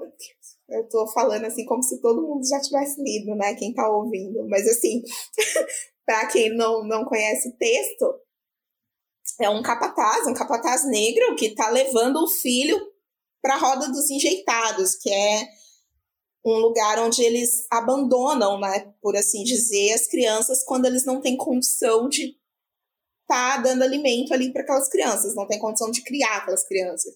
E ele está levando um dos filhos para essa roda dos enjeitados, porque faziam semanas que ele não conseguia trazer dinheiro para casa e ele não tinha alimento, ele não via mais saída, e ele precisava diminuir as bocas para alimentar dentro da casa. E aí, nesse momento, ele acha uma escrava fugida, e essa escrava é pega, e ela fala para ele: Não, pelo amor de Deus, não me leva de volta, porque eu tô grávida. Se você me levar, e meu filho vai nascer na escravidão também e eu não quero isso para ele. E esse não quero isso para ele é tão forte, é tão forte que no momento que ela, que ela é entregue, ela aborta. E assim, é, é surreal. E, e, e, é tão surreal que eu acho que é, que é, que é o finalzinho mesmo do título ainda ele ainda consegue detalhar para você que ela está abortando no momento que o outro está recebendo o pagamento, ele está recebendo o dinheiro ali. É, para minha cabeça infantil, aquilo foi um, um choque. E assim, quem lê Machado, quem conhece a, as histórias de Machado, sabe que Machado não tem nada tão explícito quanto esse conto. Ele não tem nada, nada, nada, nada. Ele é sempre, ele sempre trabalha nas sutilezas, né? Ele sempre fala nas minúcias, assim. E, e esse texto é rasgado, assim, é escancarado. E, e E me, e me parece muito um, um grito de revolta, justamente por essa, essa questão de. Ah, então vocês acham que eu não estou entendendo o que está acontecendo aqui no mundo. Vocês acham que eu sou alienada, então. Então, pera aí que eu vou escrever um negócio para todo mundo entender logo de cara. Assim, e ainda assim, né, Trisha, desde o, desde o começo, assim, é, o conto, é, ele tem muito, assim, de fato, eu nunca tinha lido nada do, do Machado, assim, tão na cara, assim, né? E eu acho que quem fala que ele não fala sobre essa questão do, do, do racismo e do, da escravidão, e é um conto super conhecido, né? Então a pessoa só é preguiçosa e não quer, não quer ler.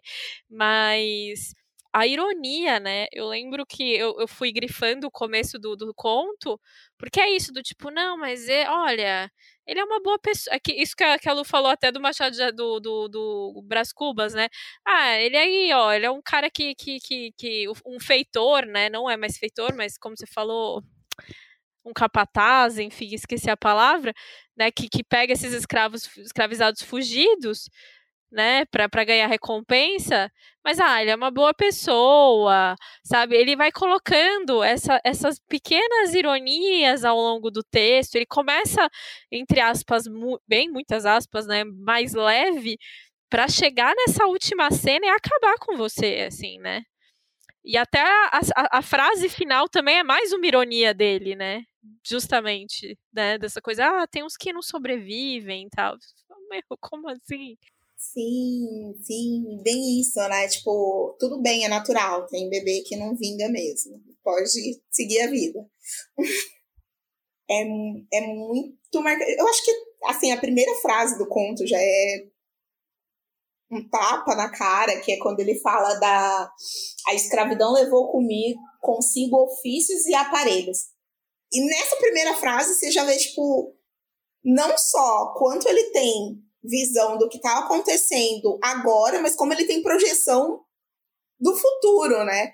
Porque ele sabe que muitas coisas vão morrer lá na frente e que muitas profissões não vão existir porque a escravidão não existe mais. O quão genial ele é, assim, na, na visão dele. E em uma frase, em uma frase. E, e, no calor dos acontecimentos, né? Assim, né? Próximo, né? Sim. É, é, é, é, assim, é porque a gente olhar hoje, a gente consegue. É, é claro, né? As, as coisas, mas é, acho que essa perspectiva do, do momento, é, ela a, do momento que eu digo é mesmo passado um tempo, né? As coisas não são. A gente está acostumado muito a, a hoje jogar como certo e errado e é, logo depois e, e, começo de República tem uma, uma coisa meio cinzenta, né, é, do que foi do, do, que aconteceu, essa, essa percepção de simplesmente acabou e não existe, né, os, os problemas estão todos resolvidos e tá todo mundo bem, né. E eu acho muito engraçado isso nesse conto, porque ele vem listando, né, os problemas que vai acontecendo após essa liberdade ele vem colocando pra gente que não tá tão livre assim, ninguém tá tão livre assim. Né? Ele vem listando esses problemas até culminar numa cena de, de violência assim, extrema. Né? E, e, e, eu acho que é isso que as pessoas esperam, né? Que tenha essa cena de violência extrema para que, que elas entendam do que está sendo falado, do que está sendo dito ali. E aí eu acabo voltando numa fala que eu já tive aqui, que eu acho que, que o que me prende Machado é justamente isso, sabe? É essa, essa forma que ele tem de, de prender e apreender as coisas do seu tempo e fazer uma leitura muito crítica, muito contundente daquilo que está sendo visto ali por ele, sem deixar que as próprias emoções, me parece muito isso quando eu leio, sem deixar que as próprias emoções dele tomem conta, né? Se aflorem e ele sai xingando meio mundo, porque se fosse eu escrevendo, já ia escrever horrores e falar mal de meio mundo e falar que foi uma crítica muito bem feita, mas a gente sabe que era só eu destilando todo a minha as minhas emoções ali. E, e ele consegue filtrar isso, né? Ele consegue apreender a, aquele momento de uma forma muito singela e colocar aquilo no papel e ser pontual, sabe? Ser até cirúrgico naquilo que ele pretende passar. Falando, falando um pouco nessa, nessa coisa meio contida e da ironia e de, dessas nuances, né? Eu acho meio foda porque ele naturaliza essa questão desse cara que, que capturava, né, é, escravizados fugidos, né? Ele era um, vamos dizer assim, se eu falei capataz, um, quase um caçador de recompensa, assim, nesse sentido, né? Meio. É, e é, é, totalmente normal dentro desse contexto, dado que a gente já já estava em outra época, e ele começa a falar desse cara, né? Um típico cidadão de bem, né? Claramente, né? Ou, com a relação de família e tudo mais, ele começa a falar que o cara tá tendo concorrência. E para mim isso foi tipo a parte mais foi muito absurdo assim dentro do, do, do texto assim que ele vira e fala assim é mas aí, com o passar do tempo, as coisas já não estão mais tão boas assim, vão ficando mais difíceis. Então, é muito. É, eu acho muito curioso como a gente. É, como ele pega essas, essa, algumas dessas questões e coloca umas coisas meio absurdas, mas parecendo sé. Eu não sei explicar, mas assim, a hora que eu li eu fiquei meio como assim concorrer? É, é, é, te deixa tão mexido mesmo, né? Assim, pelo menos pra mim foi do tipo é, o cara tá reclamando disso, assim, de que, tipo, diminuiu, e tanto que essa, essa é, quando ele encontra, é, é, é, um valor maior, enfim, ele larga o filho, tem uma, tem, uma, tem uma situação toda absurda, né, do, dele largar o filho, ele tava nesse, nesse caminho para capturar, né, assim, é, nossa, eu, é, esse conto é um, é um conto, é muito impactante mesmo, né. E até o capitalismo, né, que a, que a Trisha citou antes, porque era pura mercadoria, ele não vê uma pessoa ali, né, ele vê uma recompensa é, completamente desumanizada, né, para ele. Não, e isso, né, da concorrência como só a concorrência por algo, assim, né, do tipo, pelo, pelo sustento e não, e não dependesse de uma, não, não fosse uma pessoa mesmo, né, assim, esse olhar totalmente, né, de você não, não, não, não qualificar como uma pessoa, né. Então, mas eu, eu acho super bacana isso, assim, da forma com que ele traz. Não que a situação seja bacana, por favor, não me interpretem mal, mas da forma com que ele traz, porque se a gente for colocar nos dias de hoje, assim, é, sei lá, era eu escrevendo sobre o Bezos lá da Amazon, como é que ele consegue criar esse, um império de forma tão voraz e não se importar com nada, com ninguém, nem com vidas e passar por cima de tudo feito um trator. E você que está aqui da outra ponta como consumidor ainda não ter nem opção, porque você não tem opção, porque ele não te deixa a opção de não sei consumir com ele. E ponto, sabe? E, e, e ver isso dentro do, do contexto assim de Machado, eu acho incrível, porque é isso que está acontecendo ali, sabe? As pessoas não têm mais opção, ou elas fazem aquilo, que é o que o texto ali deixa explícito pra gente, ou elas não sobrevivem. né? Ou, ou você vê as outras pessoas morrendo. E aí, tipo, é, é isso que eu acho fascinante, sabe? É é que por mais que seja um texto de 1906, assim, que eu acho que ainda com certeza ele deve ter escrito antes disso, né? Que eu acho que esse é o ano da publicação, ele escreveu ainda um pouquinho antes disso. Eu consegui transportar isso para agora, 2021, e ver que as coisas não estão muito diferentes. Eu não estou vivendo nenhuma violência explícita, mas eu ainda estou tendo que lutar por espaços e ficar brigando por espaços minimamente para sobreviver, sabe? Como esse homem e essa mulher estão ali naquela disputa.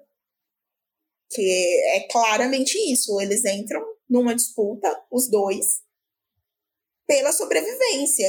E, e por mais que eu, eu tenho essa dificuldade, né, de não, de, de não julgar ele, de não julgar esse pai, porque a gente pensa, ai, tem tantas alternativas, você podia fazer tanta coisa diferente, você podia, sei lá, fazer outras coisas diferentes, né?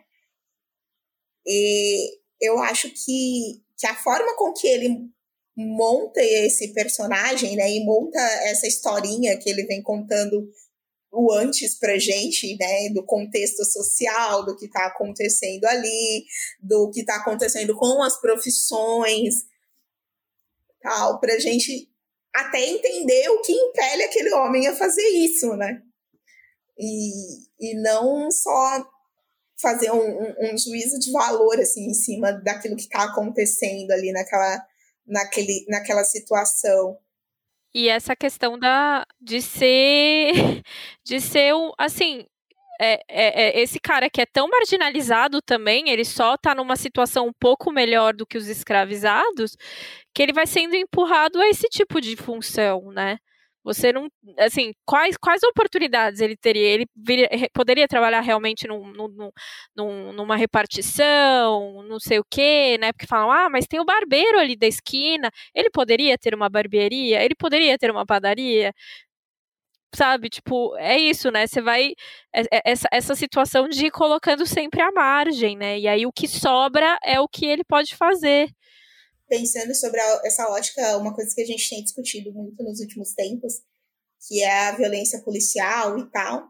E dentro da comunidade negra, a gente tem discutido isso mais amplamente, principalmente em questão dos policiais e trabalhadores negros que impele essa violência, essa truculência contra os próprios, né, que cresceram ali junto com eles, que estão dentro da mesma comunidade que eles.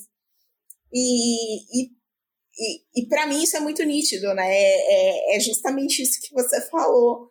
É, a marginalização é tão grande do, desses corpos que eles colocam, eles sempre estão um pouquinho à margem, só que dentro do capitalismo as nuances de diferenças são tão pequenas que as pessoas acham que tá tudo bem, né? Porque as nuances de diferenças sociais são muito pequenas, não é uma coisa gritante, que nem, sei lá, eu falar de um super bilionário e falar do cara que tá vendendo bala na esquina. Não são essas diferenças gigantes, mas que fazem a gente ser ter essa truculência de brigar pelos mesmos espaços, pelos mesmos locais e pelas mesmas coisas, só que em pontos totalmente opostos, né?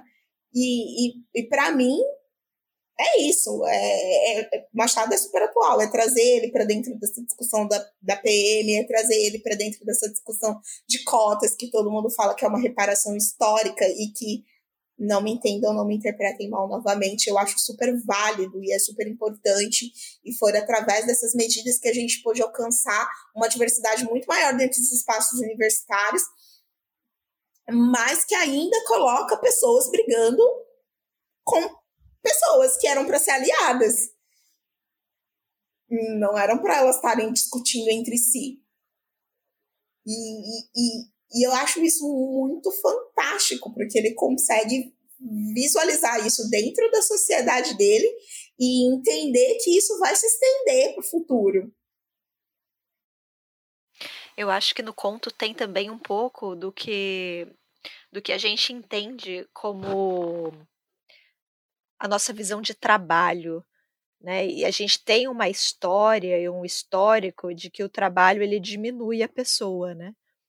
Então tem isso também de, de o trabalho, principalmente o trabalho braçal, ele é reservado primeiro para os escravizados, depois para os imigrantes, eles, eles são para uma determinada classe, né? Se você quer um status maior, você não pode trabalhar. Trabalhar, ele, ele depois encontra você, né? Então, esse personagem, ele, claro, tem ali alguma coisa de índole também, mas ele também não quer trabalhar servindo num comércio, ele, ele almeja uma outra coisa, até por essa nossa visão do trabalho, né? O que, é um trabalho bom de verdade? O que, que é um trabalho digno? O que, que é um trabalho que nos faz ascender, de certa forma, socialmente, né? Então, ele também está falando sobre as relações daquela sociedade com o trabalho, que não deixa de ser também as relações que a gente tem até hoje, né? Sim, sim, exatamente. A gente sempre, sei lá, eu eu não ascendi socialmente, né? Eu sou analista de crédito. Só que, por exemplo, eu chegar para o meu pai e falar no final do dia que eu estou cansada, não tem o mesmo mérito, porque eu não faxinei uma casa, eu trabalhei o dia inteiro sentado na frente do computador. Como eu posso estar cansada? Né? até, até nesse peso, assim, a gente sente a diferença. E é bem isso. E para ele, ele, eles, eles ainda acham né, que, que é um mérito. Você, tá, você não está trabalhando num trabalho pesado, você está sentado, você está só trabalhando com a mente. E essa, esse peso que a gente tem, né, na, nas relações profissionais, mesmo que financeiramente elas sejam irrisórias, é muito engraçado, simplesmente porque você tem aquele status. E aí eu acho que a, a, até falando, eu concordo, eu acho que os outros contos do livro eles não têm o, o impacto, o peso do primeiro, né? Porque o primeiro é isso, ele te dá uma situação normalizada, absolutamente normalizada, e você vai lendo, e no final ele te mostra um resultado brutal disso, e aí te questiona, né? É isso que você está normalizando? É realmente isso aqui que você estava achando ok, né? Essa história aqui que você estava acompanhando. Eu acho que os outros, os outros contos não têm isso, isso se perde, eles já vão muito mais para um retrato mesmo dessa burguesia carioca, esses personagens é, irrelevantes não sei se é essa a, a, a, palavra que eu, que eu tô procurando, mas assim, são personagens apáticos, né? Eles, eles não têm grandes paixões, assim, eles. Mas que se dão total importância, né, Lu? Exato, que se acham absolutamente especiais. Tem um, um segundo conto, acho que é o segundo conto, que fala sobre a, a guerra federalista no Rio Grande do Sul. É um, é um homem que ele se apaixona por uma mulher casada. É o da Cora, não é? Do, do... Da Cora, Maria Cora, talvez? Isso, isso. Se apaixona por uma mulher casada, aí descobre que o marido dela tá lutando na Guerra Federalista do Rio Grande do Sul, aí ele se alista para estar no campo oposto e poder brigar com esse cara e ter um momento ali de talvez matá-lo e tal. Quer dizer, ele nem se alista por uma questão ideológica ou por uma questão patriótica, talvez. Não, é o motivo mais fútil do mundo, né? E todos os contos são assim, as pessoas, seja nos romances, seja na relação com a morte, são sempre é, são personagens medíocres.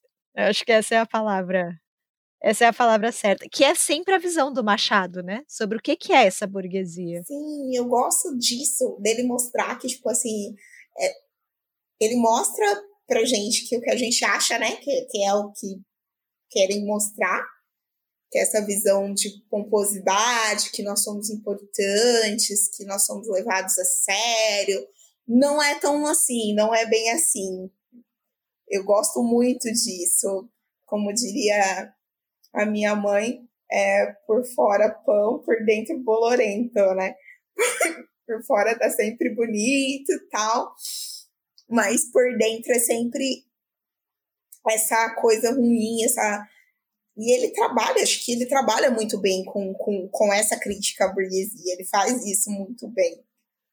E, e, e, e novamente, sempre com um tom muito irônico que você acha graça daquilo que está sendo tá se passando, porque é uma situação como essa mesmo da Maria Cora, é uma situação tão bizarra, de, tipo, por que que você vai correr risco de morte para encontrar alguém só para talvez encontrar, né? não é nem para encontrar, é só para talvez encontrar alguém para disputar um amor que a pessoa nem sabe que você tem. Não, e, e, como esse plano ia dar certo, né? Assim, como. eu não entendi também. A hora que ele, ele pega, enfim, ele pega a prova, eu fico meio. Cara, o que, que você vai fazer com isso? Por quê? Por que isso? E eu acho que é uma, uma negação também, talvez, do, do até do, do romantismo, né? Porque já é, um, já é um livro mais maduro do Machado. Então, esses personagens que se apaixonam loucamente, que têm esses ideais patrióticos e que no fim as coisas dão certo, não acontece, né? No fim, todos os finais eles são e, e, isso, de certa forma, prejudica um pouco a leitura, eu acho. Porque são personagens que eles são incapazes de fazer qualquer coisa que preste, né? Então, assim, a, às vezes a gente até perde um pouco o interesse de ler sobre pessoas medíocres, mas tem esse recorte social, né? Que para o Machado é super importante. Até no Pai contra a Mãe, os personagens eles são extremamente medianos, né? Eles se casam ali pela festa, eles não estão muito preocupados com nada, eles vão vivendo a vida do jeito que dá. Então tem uma, tem uma pequenez também ali, né? Sim, e, E, de certa forma, eu acho que é um, muito um retrato social, assim, do, do, das nossas vivências mesmo. Porque, tipo, se você for parar pra pensar na vida no cotidiano, é todo mundo normal, todo mundo banal, todo mundo só acorda de manhã, escova os dentes e vai pro serviço. E se acontece alguma coisa de diferente ali no dia, é um ápice, né? e, e, e, eu acho que essa norma, normalidade, né, essa naturalização das coisas, assim, que ele traz muito para a obra, principalmente em relação à burguesia, tentando mostrar que, ó, ele só tem dinheiro de diferente de você. É a única coisa, porque ele tem pensamentos tão egoístas quanto qualquer outra pessoa. Ele é ridículo quanto qualquer outra pessoa. Ele comete erros como qualquer outra pessoa. E se não for mais do que qualquer outra pessoa, porque o dinheiro deixou ele idiota, entendeu? E, e tudo vira conversa de, de, de salão, Assim, eles estão eles estão tão nessa, nessa pequena bolha deles ali, burguesa, parece que a realidade não, não impacta eles de fato. Tem o, o, o conto que fala da Guerra do Paraguai também, que eles estão discutindo a Guerra do Paraguai. Fala assim, ah, eu não, não sei, eu acho que a gente tinha que ter se aliado aos paraguaios, não estou gostando desse negócio da gente se aliar à Argentina. Assim, a conversa mais superficial do mundo sobre uma guerra, as pessoas estão morrendo. E eles estão discutindo assim, ah, não sei, não gosto de argentino.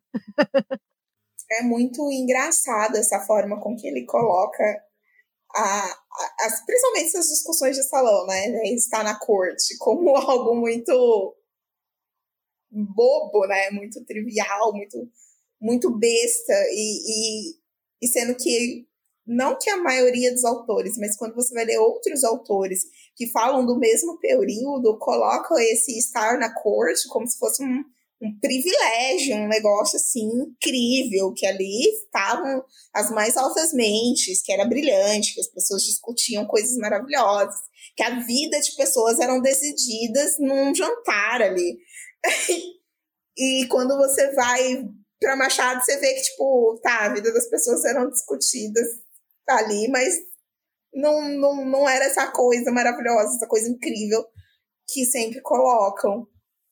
É, e um, e um mundo em, em, transformação também, né? Eu sinto muito isso em todos. Até o título, né? Relíquias de Casa Velha. É um mundo que tá. Ele tem essa coisa, né? Do é, jovens. Antigamente existia um carro chamado cabriolê, sei lá como é que se pronuncia aquele nome. Ele quer, ele tá falando sobre esse Rio de Janeiro que tá, tá é aquele momento ali da Belle Époque do Rio, né, que as coisas vão se transformar. E ele está fazendo esse, esse último registro, assim, desse final de século. Eu tenho muito essa sensação. E ao mesmo tempo, sem ser muito otimista com o futuro.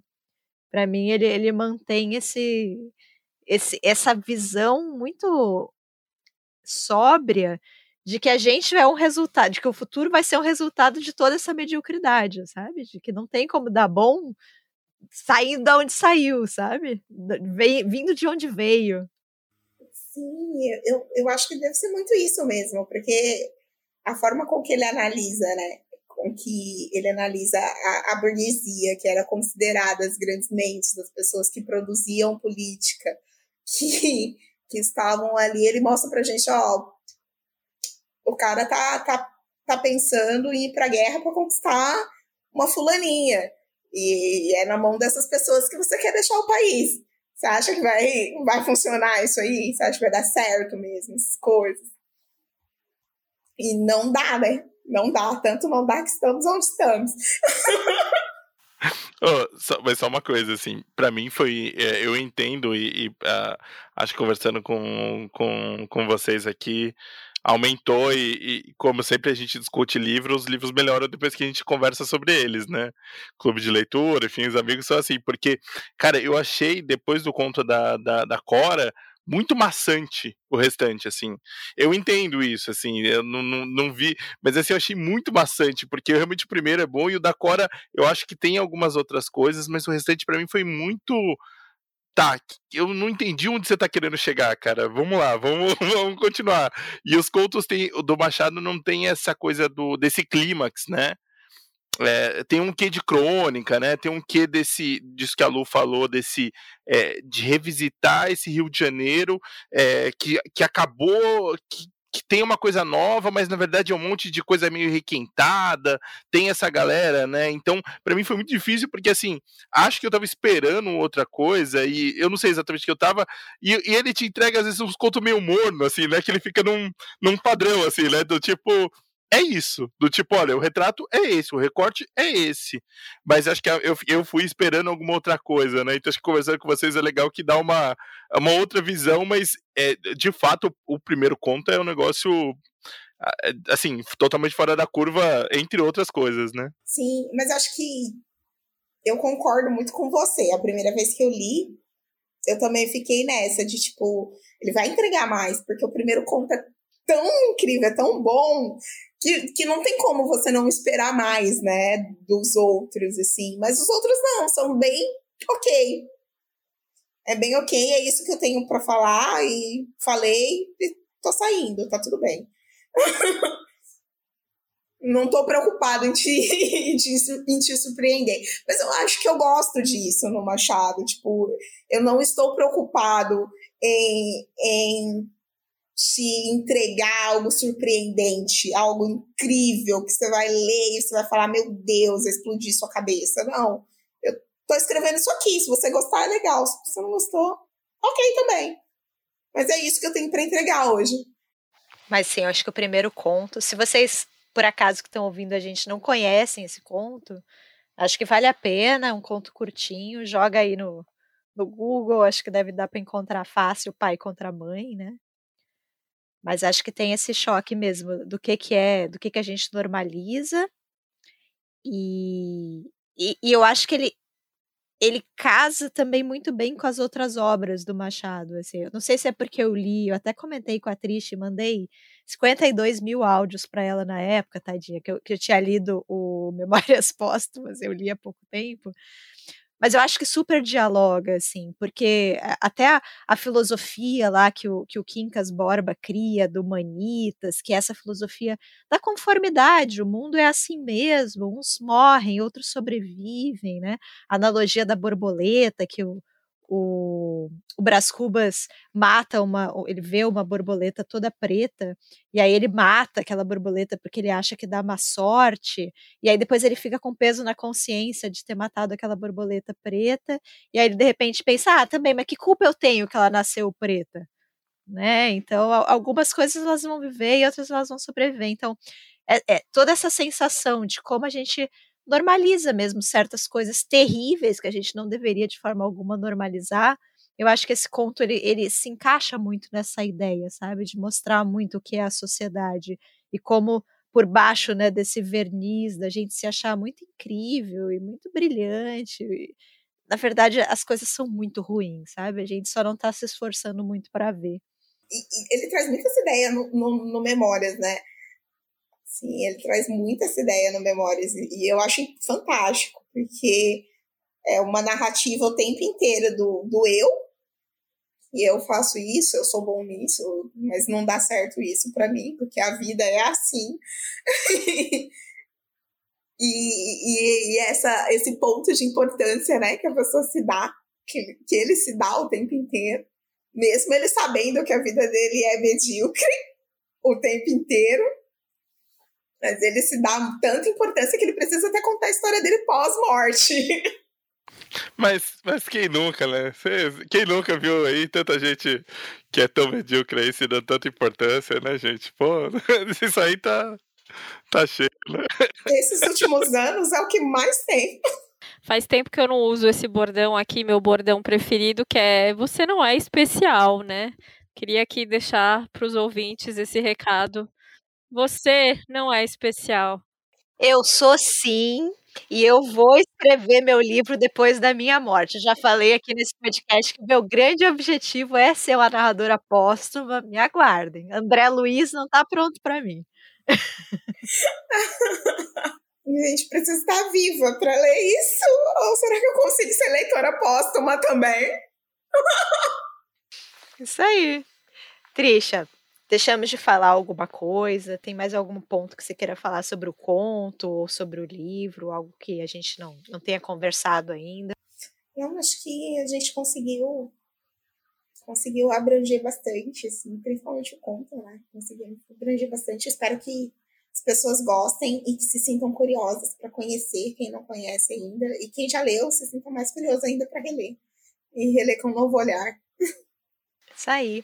Contem pra gente, né, se vocês ficaram chocados com esse conto, porque eu fiquei. Eu tava esperando algo ah, mais a experiência que eu tinha tido com o Machado mesmo, né? Algo mais de um, uma chave de ironia ali, de sutileza, e acho o final é bem explícito. E, Trisha, não sei se você falou dos seus projetos, se você quer divulgar alguma coisa aqui também. No fim, a gente acabou passando direto para o Machado, mas se quiser falar de clube de leitura, falar de novo do seu Instagram, pode aproveitar aí o espaço. Nossa, quero sim, quero aproveitar o espaço. Obrigada.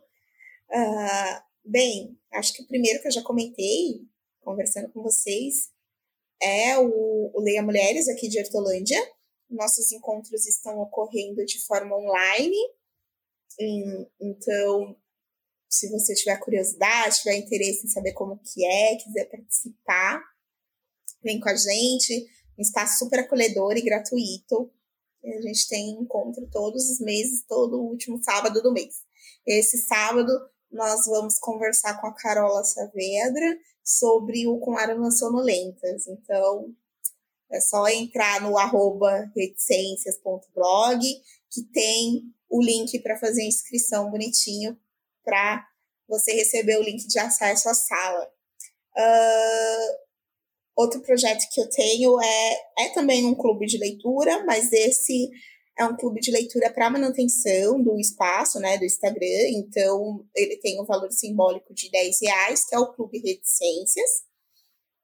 Lá a gente só lê livros de não ficção preto. Então, são autores, tanto mulheres quanto homens, só autores negros. E, e, livros de não ficção. Então, se você estiver querendo ler alguma coisa diferente, algum estudo, está super convidado a participar. É, nós estamos no quarto ciclo de leitura. A gente está lendo Sueli Carneiro. Está sendo incrível, uma experiência maravilhosa, assim, conhecer mais sobre os nossos autores e, e principalmente da produção intelectual desses autores, né? Que é um, um, um ponto que às vezes fica um pouco apagado na nossa história. E esse é o, o, um filhinho do meu coração, assim, ó, a menina dos meus olhos, que esse ano eu consegui tirar do papel e tá acontecendo. Triste, quais, quais foram os outros ciclos? O primeiro ciclo a gente leu Bell Hooks com com Ensinando Pensamento Crítico, que é um, uma coletânea de artigos que ela faz uma releitura sobre Paulo Freire. É muito bom. O segundo foi Mulheres, Raça e Classe, da Angela Davis. E o terceiro foi por um feminismo afro-latino-americano da. Ai, senhor, fugiu o nome. É aquele da Zahar? Isso. Foi publicado aqui pela Zahar, né? Foi publicado pela Zahar. E, e, nossa, me fugiu o nome da autora. Horrível isso. Mas ele é um livro fantástico, assim. Não tenham medo. E se forem ler, comecem pelo final. a Zahar deu uma. A Zahar deu uma escorregadinha na montagem aí do livro. Então eu sugiro você começar pelo final e pular para os artigos depois. É o da Lélia, não é? é da... Lélia Gonzalez, obrigada. Pô, mas essa dica é boa, hein? Do, do final. Porque eu não vi, acho que ninguém falando nada sobre isso. É uma coletânea de. Os primeiros, os primeiros textos, na verdade, são textos que ela apresentou em simpósios, em coisas mais acadêmicas, assim. Então, são textos mais trabalhosos. E, e aí a Zahar me, me organizou da seguinte forma: colocou primeiro os textos, esses textos assim. Aí ela vem para os ensaios e por último ela colocou entrevistas da autora. Então, assim, eu recomendo começar pela terceira parte, que é o final, que são as entrevistas que você consegue entender a produção de conteúdo da Lélia Gonzalez, e aí você consegue entender o porquê daqueles textos estarem ali, sabe? Faz muito mais sentido. E você começa por algo mais leve também, porque, tipo, acho que o primeiro texto do livro é um dos textos mais difíceis, assim, é, é o texto mais difícil do, do, livro inteiro. E aí você já pega aquele, aquele texto, você já não tá entendendo, e aí você desiste, né? Você vê aquele monte de página para ler você já dá uma desistida, mas vale a pena, assim, eu super indico, é brilhante, é... Eu, eu achei o máximo isso, né, porque eu tinha muita dificuldade de achar os livros de Lélia, então, depois que a, que a Angela Davis veio para cá e deu aquela leve tapa com luva de pelica na gente, resolveram se coçar e, e publicar ela. Eu achei fantástico isso, assim. E ela tem uma produção muito parecida com a da Angela Davis. Ela, ela percorre os mesmos caminhos assim que a Angela Davis traz. Então, assim, para quem já leu Angela Davis, vai entender facilmente o caminho que ela está percorrendo, só que numa leitura extremamente latina, né? Ela fala muito do nosso contexto, então fica muito mais fácil para a gente entender, porque está muito mais próximo. E eu aconselho. E agora a gente está em Sueli Carneiro, que também é fantástica. Estou lendo alguns, são alguns, alguns artigos que ela publicou em, em alguns jornais que ela trabalhou, acho que no Correio Popular e mais em outro. É uma coletânea de 2006, é uma coletânea antiguinha até, mas que ela faz uma releitura política muito contundente, assim, do, do Brasil hoje. E é bem legal, o clube assim tem sido bem legal. A gente traz os livros, tem material de apoio, tem mídia, então tem podcast para ouvir, tem, tem vídeo para assistir, tem outros materiais que possam ancorar a leitura e fazer com que ela fique mais palatável aí para ler. E geralmente os ciclos têm de 30 a 45 dias, dependendo do livro e da leitura se estende um pouquinho mais, com dois a três encontros para discussão. E para participar desse, no, no, no, seu Instagram tem, tem as informações. Tem, no Instagram também, no link, na bio, tem lá bonitinho as orientações e como você pode fazer as inscrições. Ah, que máximo. Muito legal. Então é isso, vamos, vamos seguir a ficha, por favor. Não, não deixem lá de seguir, né? Depois, quando a gente fizer as postagens, a gente também coloca o link da página. E é isso. gostei muito, Trisha. Muito, muito obrigada por ter topado, por ter vindo aqui com a gente. Amei a sua escolha, falei isso desde o início. Achei a escolha mais inusitada do mundo. a gente ainda não tinha tido Machado aqui, primeira vez, né? Verdade. Ai, obrigada. Eu fiquei super feliz com o convite de verdade. Eu, eu gosto muito de, né, de falar, falo bastante, acho que deu para notar. então eu sempre fico empolgada quando eu recebo esses convites e, dentro do possível, eu sempre tento aceitar. E ainda mais vendo de você, que é uma pessoa que eu admiro. Então, para mim está sendo um prazer estar aqui. Pô, Trisha, obrigado mesmo. Viu? Obrigada, Trisha. Mas é isso, então. Muito, muito obrigada por ter participado. Espero que vocês tenham gostado. A gente está gravando aqui há mais de duas horas e meia já, e eu tenho certeza que a gente teria mais coisa aqui para conversar. Mas é isso, gente. Tchau, tchau, gente. Até mais. Tchau, gente. Obrigada pelo espaço, pela atenção e acolhida de vocês. Obrigada a todo mundo que está ouvindo. Até mais, gente. Tchau, tchau.